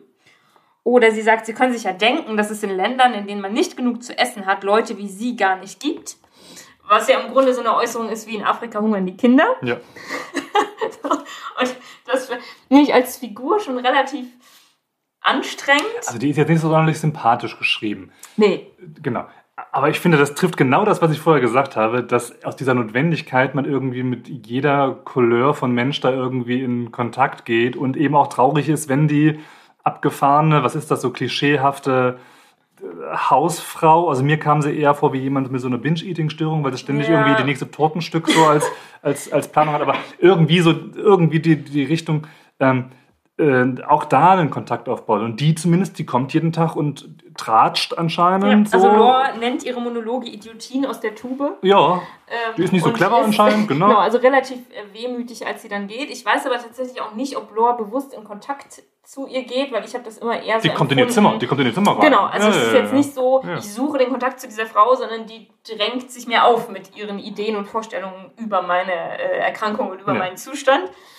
Ähm, aber ja, ich muss schon sagen, ähm, also dadurch, dass das irgendwie, naja, wie gesagt, es ist ja kein Gespräch, aber ein direkt geschilderter Monolog ist, macht die Figur gleich lebendiger, ja, ja, als ja. Ne, wenn ich immer aus dritter Hand erfahre, was irgendeine Person tut oder sagt oder ähm, also da merke ich schon, dass ich dann auch, auch wenn ich die Person nicht sympathisch finde und die Figur mir nicht nah ist, ähm, im Sinne von, ich mag sie gerne, aber sie ist mir näher im Sinne von, ich kriege ein lebendigeres Bild von ihr, wie sie ist und wie sie sich äh, benimmt und so. Und das, das habe ich halt bei, bei Lore tatsächlich selber nicht. Ja. Und es ist eben nicht so, dass ich jetzt immer darauf versessen wäre, dass sich jetzt in, in Romanen Figuren andauernd ausufernd unterhalten. Also das muss gar nicht sein. Ähm, aber diese, diese Verbindung aus, es ist nicht in der Ich-Form geschrieben, ja. sondern aus der Sie-Perspektive und es finden keine Dialoge statt ja. und es ist immer mehr so aus dritter Hand erzählt, was passiert ist, so nach dem Motto, das alles zusammengenommen sorgt eben bei mir dafür, dass ich mir diese Person nur sehr bedingt bis gar nicht richtig vorstellen kann. Die existiert kaum. Ja. Und das wäre jetzt meine positive Vermutung, dass das Absicht der Autorin mhm. ist. Also es gibt ja dieses Bild von äh, Menschen mit Anorexie verschwinden wortwörtlich so langsam aus dem Leben, nehmen immer mehr, immer weniger Platz ein, rein räumlich Platz ja. in, in unserem Universum und, und, und entschwinden so, so geisthaft irgendwo hin. Und dazu wäre es natürlich passend, ja. äh, diese Figur eben auch so, so nicht vorhanden zu machen zu entscheiden, dass diese Figur dann die Protagonistin des Buches ist, hat es mir etwas sperrig gemacht, das, ja. äh, das zu lesen. Auf Ganzes. jeden Fall, ja, das, äh, das fiel mir auch schwer. Also ich habe es fast am Stück gelesen, weil es auch nicht so lang ist. Überschaubar äh, von der Länge, ne? Es sind irgendwie, Moment, ich schon mal nach. 169 Seiten etwa. Dafür habe also, ich übrigens acht Wochen gebraucht. du bist aber auch umgezogen. ähm, also, ne, es ist wirklich überschaubar von der Länge. Aber da erstmal reinzukommen in diesen, in diesen Ton ist schwierig und oder fiel mir schwer und deswegen finde ich es halt auch schwer zu sagen, das ist äh, so intim wie der Tagebucheintrag ja. einer guten Freundin. Es ist vieles, nee, das ist es nicht. Nee. Nee. Also, äh, nee, das sehe ich da wirklich nicht. Ähm, sie hat regelmäßig Kontakt äh, zu einem Arzt. Also, das kommt vielleicht noch am ehesten dem nahe, was man äh, freundlicherweise als Therapiebemühung ja. bezeichnen könnte. Ja. So, also dieser Dr. Brunel, der kommt regelmäßig ähm, zu ihr und erzählt ihr Geschichten. Ja. Und wenn man so will, macht er so, er macht eine Art Bibliotherapie, ne? Ein klein wenig, nur ohne genau. Buch. Nur ohne Buch. Also er erzählt äh, Geschichten über, äh, also ein Mädchen in der Regel, ja. ähm, worin sich Lore eben wiederfinden soll. Ja. Und äh, du hast vorhin gesagt, es gibt eine äh, Geschichte, die, die ihr erzählt, die du besonders gut die fand ich gut und die hat mich tatsächlich auch ein bisschen bewegt beim Lesen. Also da habe ich gemerkt, da war so ein klein wenig Pipi in den Augen. Ja. Ähm, ich versuche sie mal, ich versuche sie mal vorzutragen auf eine genau, Art und Weise. Das haben wir bisher noch nicht gemacht, aber wir lassen Konstantin jetzt mal eine Textstelle lesen. Es war einmal ein kleines Mädchen, das den ganzen Tag oben auf dem Ast eines Baumes las. Eines Tages wurde es zum Abendessen gerufen, doch es wollte nicht hinunterklettern. Es wurde Nacht, doch es hatte keine Angst. In der Ferne war Donner zu hören, in der Ferne zerrissen Blitze den hellen Himmel. Es ist die Geschichte eines kleinen Mädchens, das auf einem Ast sitzt und nichts mehr isst, nur noch Bücher verschlingt. Die Kleine blieb da im Baum, Tag und Tag. Man rief sie, flehte sie an, brachte Leitern und Hocker, versprach ihr Bänder und Klaviere, man versprach ihr den Mond vom Himmel.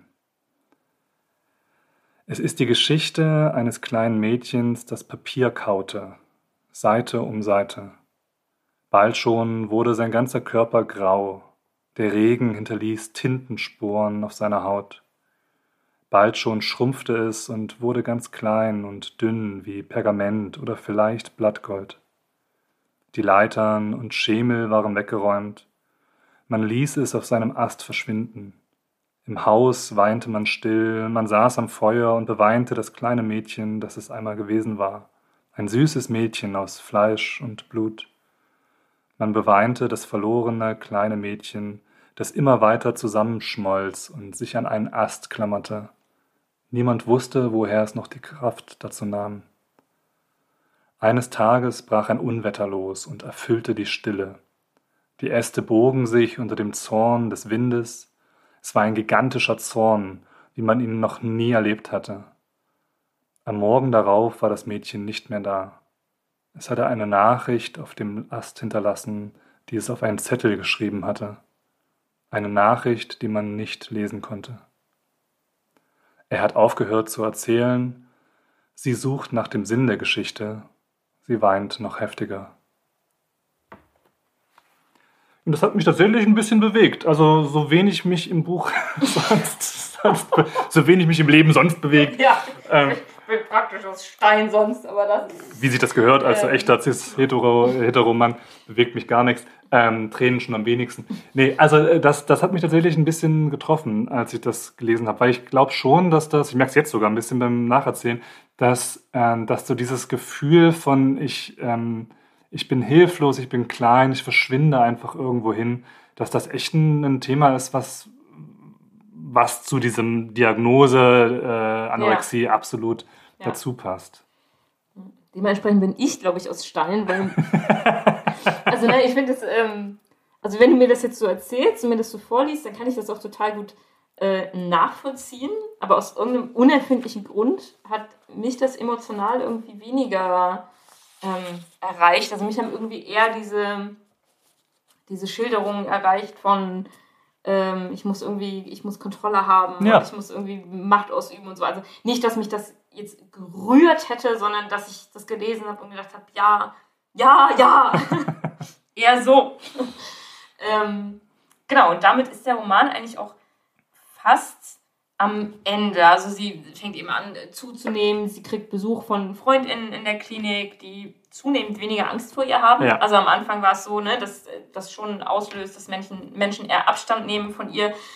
Ähm, sie tut aber eben auch Dinge, was wir am Anfang gesagt haben, die eher die Therapie hintertreiben. Also sie sorgt dafür, dass äh, durch diese, ähm, was ist das, durch diese Maschine oder keine Ahnung, wie durch, sagt man das? Ja, durch dieses künstliche, ähm, durch künstliche Ernährung, genau, ja. Ne, dass ihr weniger Kalorien zugeführt werden, als sie, das sie, eigentlich. Sie löffelt, sie, sie löffelt die Masse quasi aus dem ja, Gerät raus ja. und, und, haut die in die Toilette zum Runterspülen. Genau und ähm, bindet sich irgendwie ein Paket Reis um den Bauch, sodass sie auf der Waage dann irgendwie mhm. das halbe mhm. Kilo oder Kilo mehr wiegt, um dann mit den so und so viel Kilo, ist vollkommen egal wie viel, ja. ähm, dann aus der Klinik irgendwie entlassen wird am ja. Ende. Also ja. Tricks dann schon nochmal auf einer Stufe, die dann zumindest näher an Gesundheit dran ist als zu Beginn des Buches, aber am Ende hat sie irgendwie dann, ist so ein bisschen die Luft raus bei ihr. Ja, also und sie merkt auch, dass, äh, also dass die Essstörung auch schon so eine Art Schutzfunktion für sie hatte, weil als das dann zunehmend weniger wird und sie so langsam ins Normalgewicht kommt und so, dann ähm, steht er auch auf dem Weg zurück ins Leben, wird ihr plötzlich klar, dass sie nackt ist, so viel verwundbarer ohne ihren Eispanzer. Und diese ganze, ne, diese ganze Essstörung und alles, was das für sie bedeutet hat, hat sie natürlich auch, also da sind wir wieder ein bisschen bei der Distanz, eben sehr von der Welt distanziert gehalten, ähm, aus guten Gründen. Und jetzt merkt sie halt auf einmal, okay, ich bin viel viel verletzlicher ja. geworden mit dem gesünder ja. werden. Und noch da eine Zahl nochmal dazu, hat mich äh, auch erschrocken, erschrocken beim Lesen, ähm, dass nur circa 15 Prozent von Menschen, die mal eine Anorexie gehabt haben, auch wenn die dir rauskommen, auch wenn die das schaffen aus der Anorexie raus, aber davon erreichen eben nur 15 Prozent ungefähr äh, jemals ein BMI über 17 zu erreichen oh, okay. auf lange Sicht.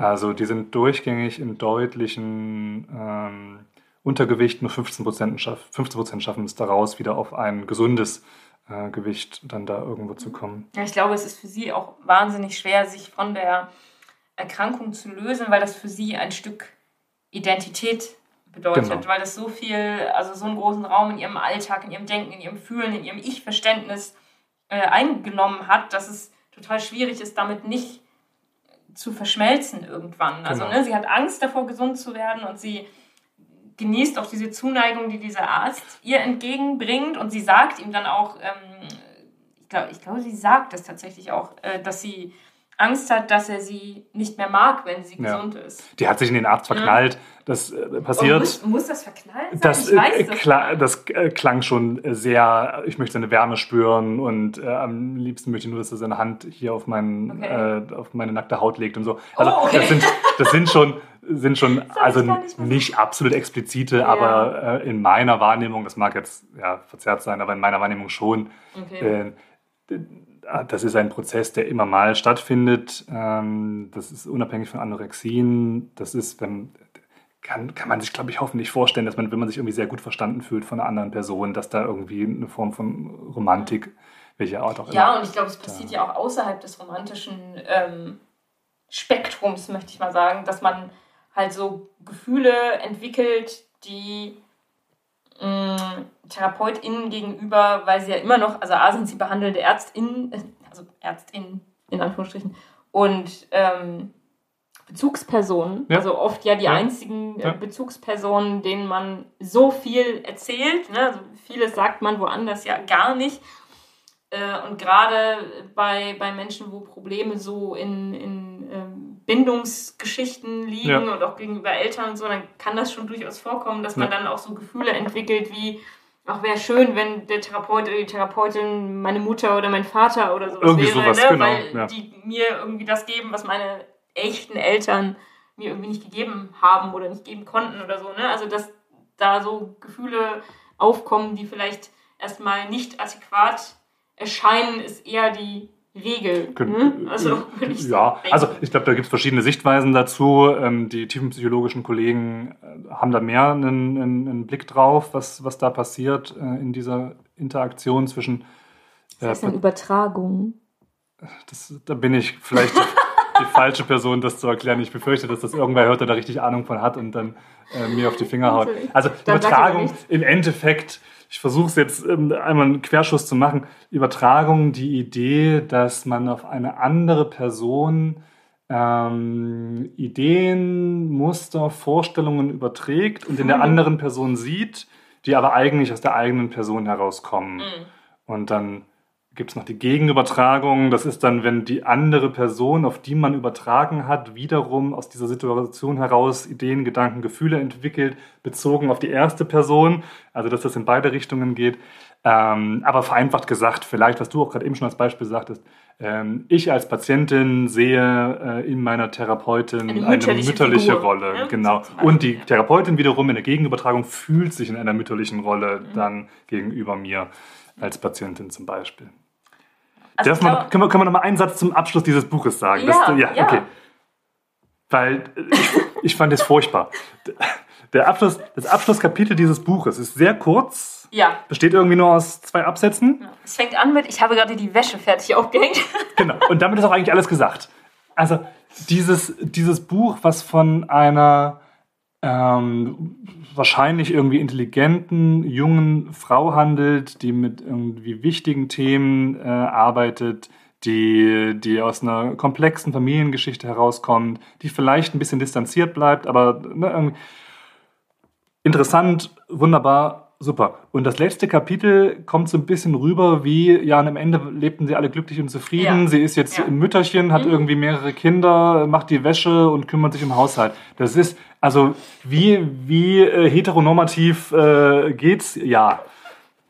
Ja, und irgendwie spielt alles gar keine Rolle mehr. Und dann war ich da im Krankenhaus und dann hat mir, also, muss man sagen, hier hinten auf dem auf dem Buchrücken steht als Zitat, er hat mir das Leben gerettet. Aha. Also ne, dieser, dieser Arzt da in der, in der Klinik. Also was ja faktisch korrekt sein mag. Ne? Also was, wenn, dann hat sie ihr eigenes Leben ja, gerettet. Ja, genau. Äh, also, das ist nämlich das, was ich auch so ein bisschen... Also es ist halt diese, diese Rettergeschichte. Ja. Ne? Ich bin dann irgendwie ins Krankenhaus gekommen und dann war da dieser tolle Arzt und hat mir Geschichten erzählt und dann bin ich wieder gesund geworden, hat mir das Leben gerettet, dann habe ich Kinder bekommen und alles war cool. Ja, weil das ähm, ist ja das Wichtigste, was eine Frau irgendwann machen kann. Wäsche aufhängen, Wäsche aufhängen und, Kinder, und Kinder bekommen. Ja. Also das, das hat mir tatsächlich ein bisschen äh, so einen Dämpfer gegeben, mhm. weil ich hatte dann, ich bin dann reingekommen ins Buch und hatte dann, habe auch mitgefühlt, auch mit dieser distanzierten Person irgendwie mitgefühlt. Und dann kommt da so ein, also wirklich aus dem Nichts heraus, also auch mit dem Zeitsprung und so, also man ja, weiß nicht genau, ja, was da zwischendurch mhm. passiert ist, aber also wozu? Das hätte genauso, also, oder, oder ich weiß nicht, was siehst du? Das hätte genauso das Buch ohne dieses Kapitel leben können. Ich würde sagen, hätte besser leben können ja, ohne dieses Kapitel.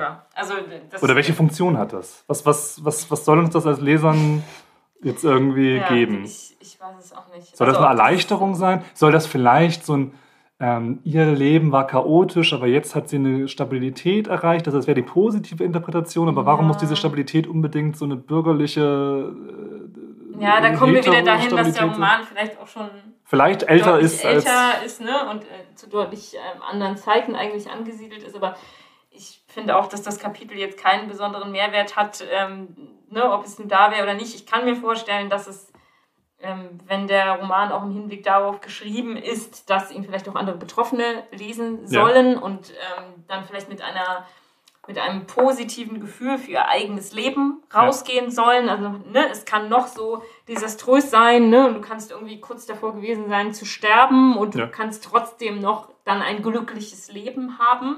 Gehe ich voll mit. Aber Warum muss das glückliche Leben die zwei Kinder und die Wäsche sein? Das, da, daran also, äh, also ich äh, finde es auch nicht rührend oder schön. Nee, oder überhaupt nicht. Das, das war hinten rangehangen, wie ich, wir möchten jetzt nur mal hier für den CTF-Zweiteiler eine Abschlussszene irgendwie haben. So Rosamunde ja, genau. Und das, das kann die Autorin besser. Bestimmt, bestimmt. Ähm, das denke ich auch. Das ist vielleicht ähm, da kriegst du jetzt den äh, Debütantinnen-Bonus. Ja. Ne? Das ist vielleicht, oder keine Ahnung, vielleicht gab es auch Lektor, Lektorinnen, die gesagt haben, lass das doch auf eine positive da muss noch, Art und Weise. Da muss noch ein Happy End rein. Ja, irgendwie. ja, irgendwie sowas. Lass das doch auf eine positivere Note enden. Kann ähm, sie nicht noch den Arzt heiraten vielleicht? Das hat sie nicht gemacht. Das steht nicht im Buch, dass sie den Arzt nee. geheiratet hat. Aber, es wird auch nicht, es wird nicht explizit ausgeschlossen. wollte gerade sagen, es ist auch nicht ausgeschlossen worden. Also, wer weiß. Also, ich meine, wäre ethisch höchst bedenklich. Wäre, wäre, ähm, ja, genau. Aber Geht überhaupt nicht. Wer weiß, wer weiß. Ähm, genau, also abgesehen von diesem ähm, etwas verunglückten Ende und dieser sicherlich gewollten, distanzierten Darstellung der Hauptfigur, ähm, fand ich halt diese Gedankenwelt sehr gut geschildert, die Ambivalenzen innerhalb der Erkrankung sehr gut geschildert. Also das macht der Roman auf jeden Fall sehr gut, finde ich. Ähm, es wäre jetzt trotzdem nichts, was ich jetzt uneingeschränkt empfehlen würde, weil es mich so mitgerissen hat oder so. Aber offensichtlich haben andere das ja anders empfunden. So, würdest du es empfehlen? Also es hat mich, es hat mich, also die ersten 50 Seiten dachte Nicht. ich, Fangen Sie ab Seite 50 anzulesen, dann wird es dachte, dachte, also ich wirklich dachte, ich dachte, das machen wir nicht. Ich dachte, wir machen ein anderes Buch, äh, keine Ahnung, irgendwie. Es hat, ja. Man muss ja auch sagen, im Gegensatz zu den anderen beiden Büchern, über die wir bisher gesprochen haben, also ähm, Franziska Seibolds Ratatatam, mein Herz und Benjamin Mark, wenn das noch geht, kann das nicht so schlimm sein. Das waren beides Bücher, die ich zum Beispiel auch schon gelesen hatte und ja, ähm, ich, ich, ich auch, glaube ich. Beide? Auch, ja, ja, okay. Also die wir beide schon gelesen hatten, bevor wir darüber gesprochen haben. Äh, und die wir beide auch sehr, sehr gut fanden. Ja. Und dieses Buch war eins, äh, das ich einfach so rausgesucht habe, irgendwie mhm. beim Rumsuchen in irgendwelchen Online-Shops oder sowas, ne, weil die Bewertungen sehr gut waren, weil das Thema äh, ansprechend klang, also wo wir beide noch überhaupt, also ganz neu in den Text äh, gekommen sind quasi. Ja. Äh, und dementsprechend waren wir da schon so ein bisschen am Überlegen, reden wir jetzt drüber, werden wir dem Text gerecht, wenn der Text uns so wenig erreichen konnte und so. Und da muss ich jetzt Aber sagen, er hat mich dann schlussendlich erreicht und erwischt. Das hat ist er. Gut. Hat er. Ich wäre ein bisschen, bisschen wohliger aus der ganzen Sache gegangen, ohne wenn dieses letzte, ohne das letzte Kapitel. ja. ähm, aber er hat mich dann schon erwischt und ich würde schon sagen, ich, ich bin froh, das Buch gelesen zu haben. Und ich bin schon noch ein bisschen interessiert, weil ne, wir jetzt gehört haben von anderen Leuten, die die Autorin sehr gut finden. Ich kannte die vorher überhaupt nicht. Äh, ich kann sie nicht mehr aussprechen. Ähm, dass äh, das, was sie sonst noch so schreibt oder geschrieben hat, äh, spannend, wahrscheinlich. Ob ich es empfehlen kann, das habe ich, das hab ich, da tue ich mich aber immer schwer mit diesen, also mit den Büchern, weil irgendwie die Leute, die, die es interessiert und die irgendwie vielleicht selbst erlebt haben, brauchen dies und die Leute, die es irgendwie nicht selbst erlebt haben, verstehen dies. Also mhm. da bin ich immer so ein bisschen gespalten. Aber prinzipiell finde ich, das ist ein Buch, was man lesen kann. Also und was einem, wie du sagst, die, die, die Prozesse, die inneren Prozesse schon auch echt näher bringen kann ja. von dem, was da passiert. Ja, das ist ja am Ende, glaube ich, trotzdem ein ganz gutes Fazit, auch wenn wir uns beide ein bisschen schwer getan haben. Ja. Und dann würde ich sagen, weil wir schon wieder so viel geredet haben heute, machen wir an dieser Stelle mal Schluss. Genau. Und danke für die Aufmerksamkeit und vielleicht. Danke an, wie heißt sie? Delphine de. Delphine de Vigon. De Vigon. Ja. Danke an die Autorin. Ja, und vielleicht bis zum nächsten Mal. Ciao, ciao. Tschüss.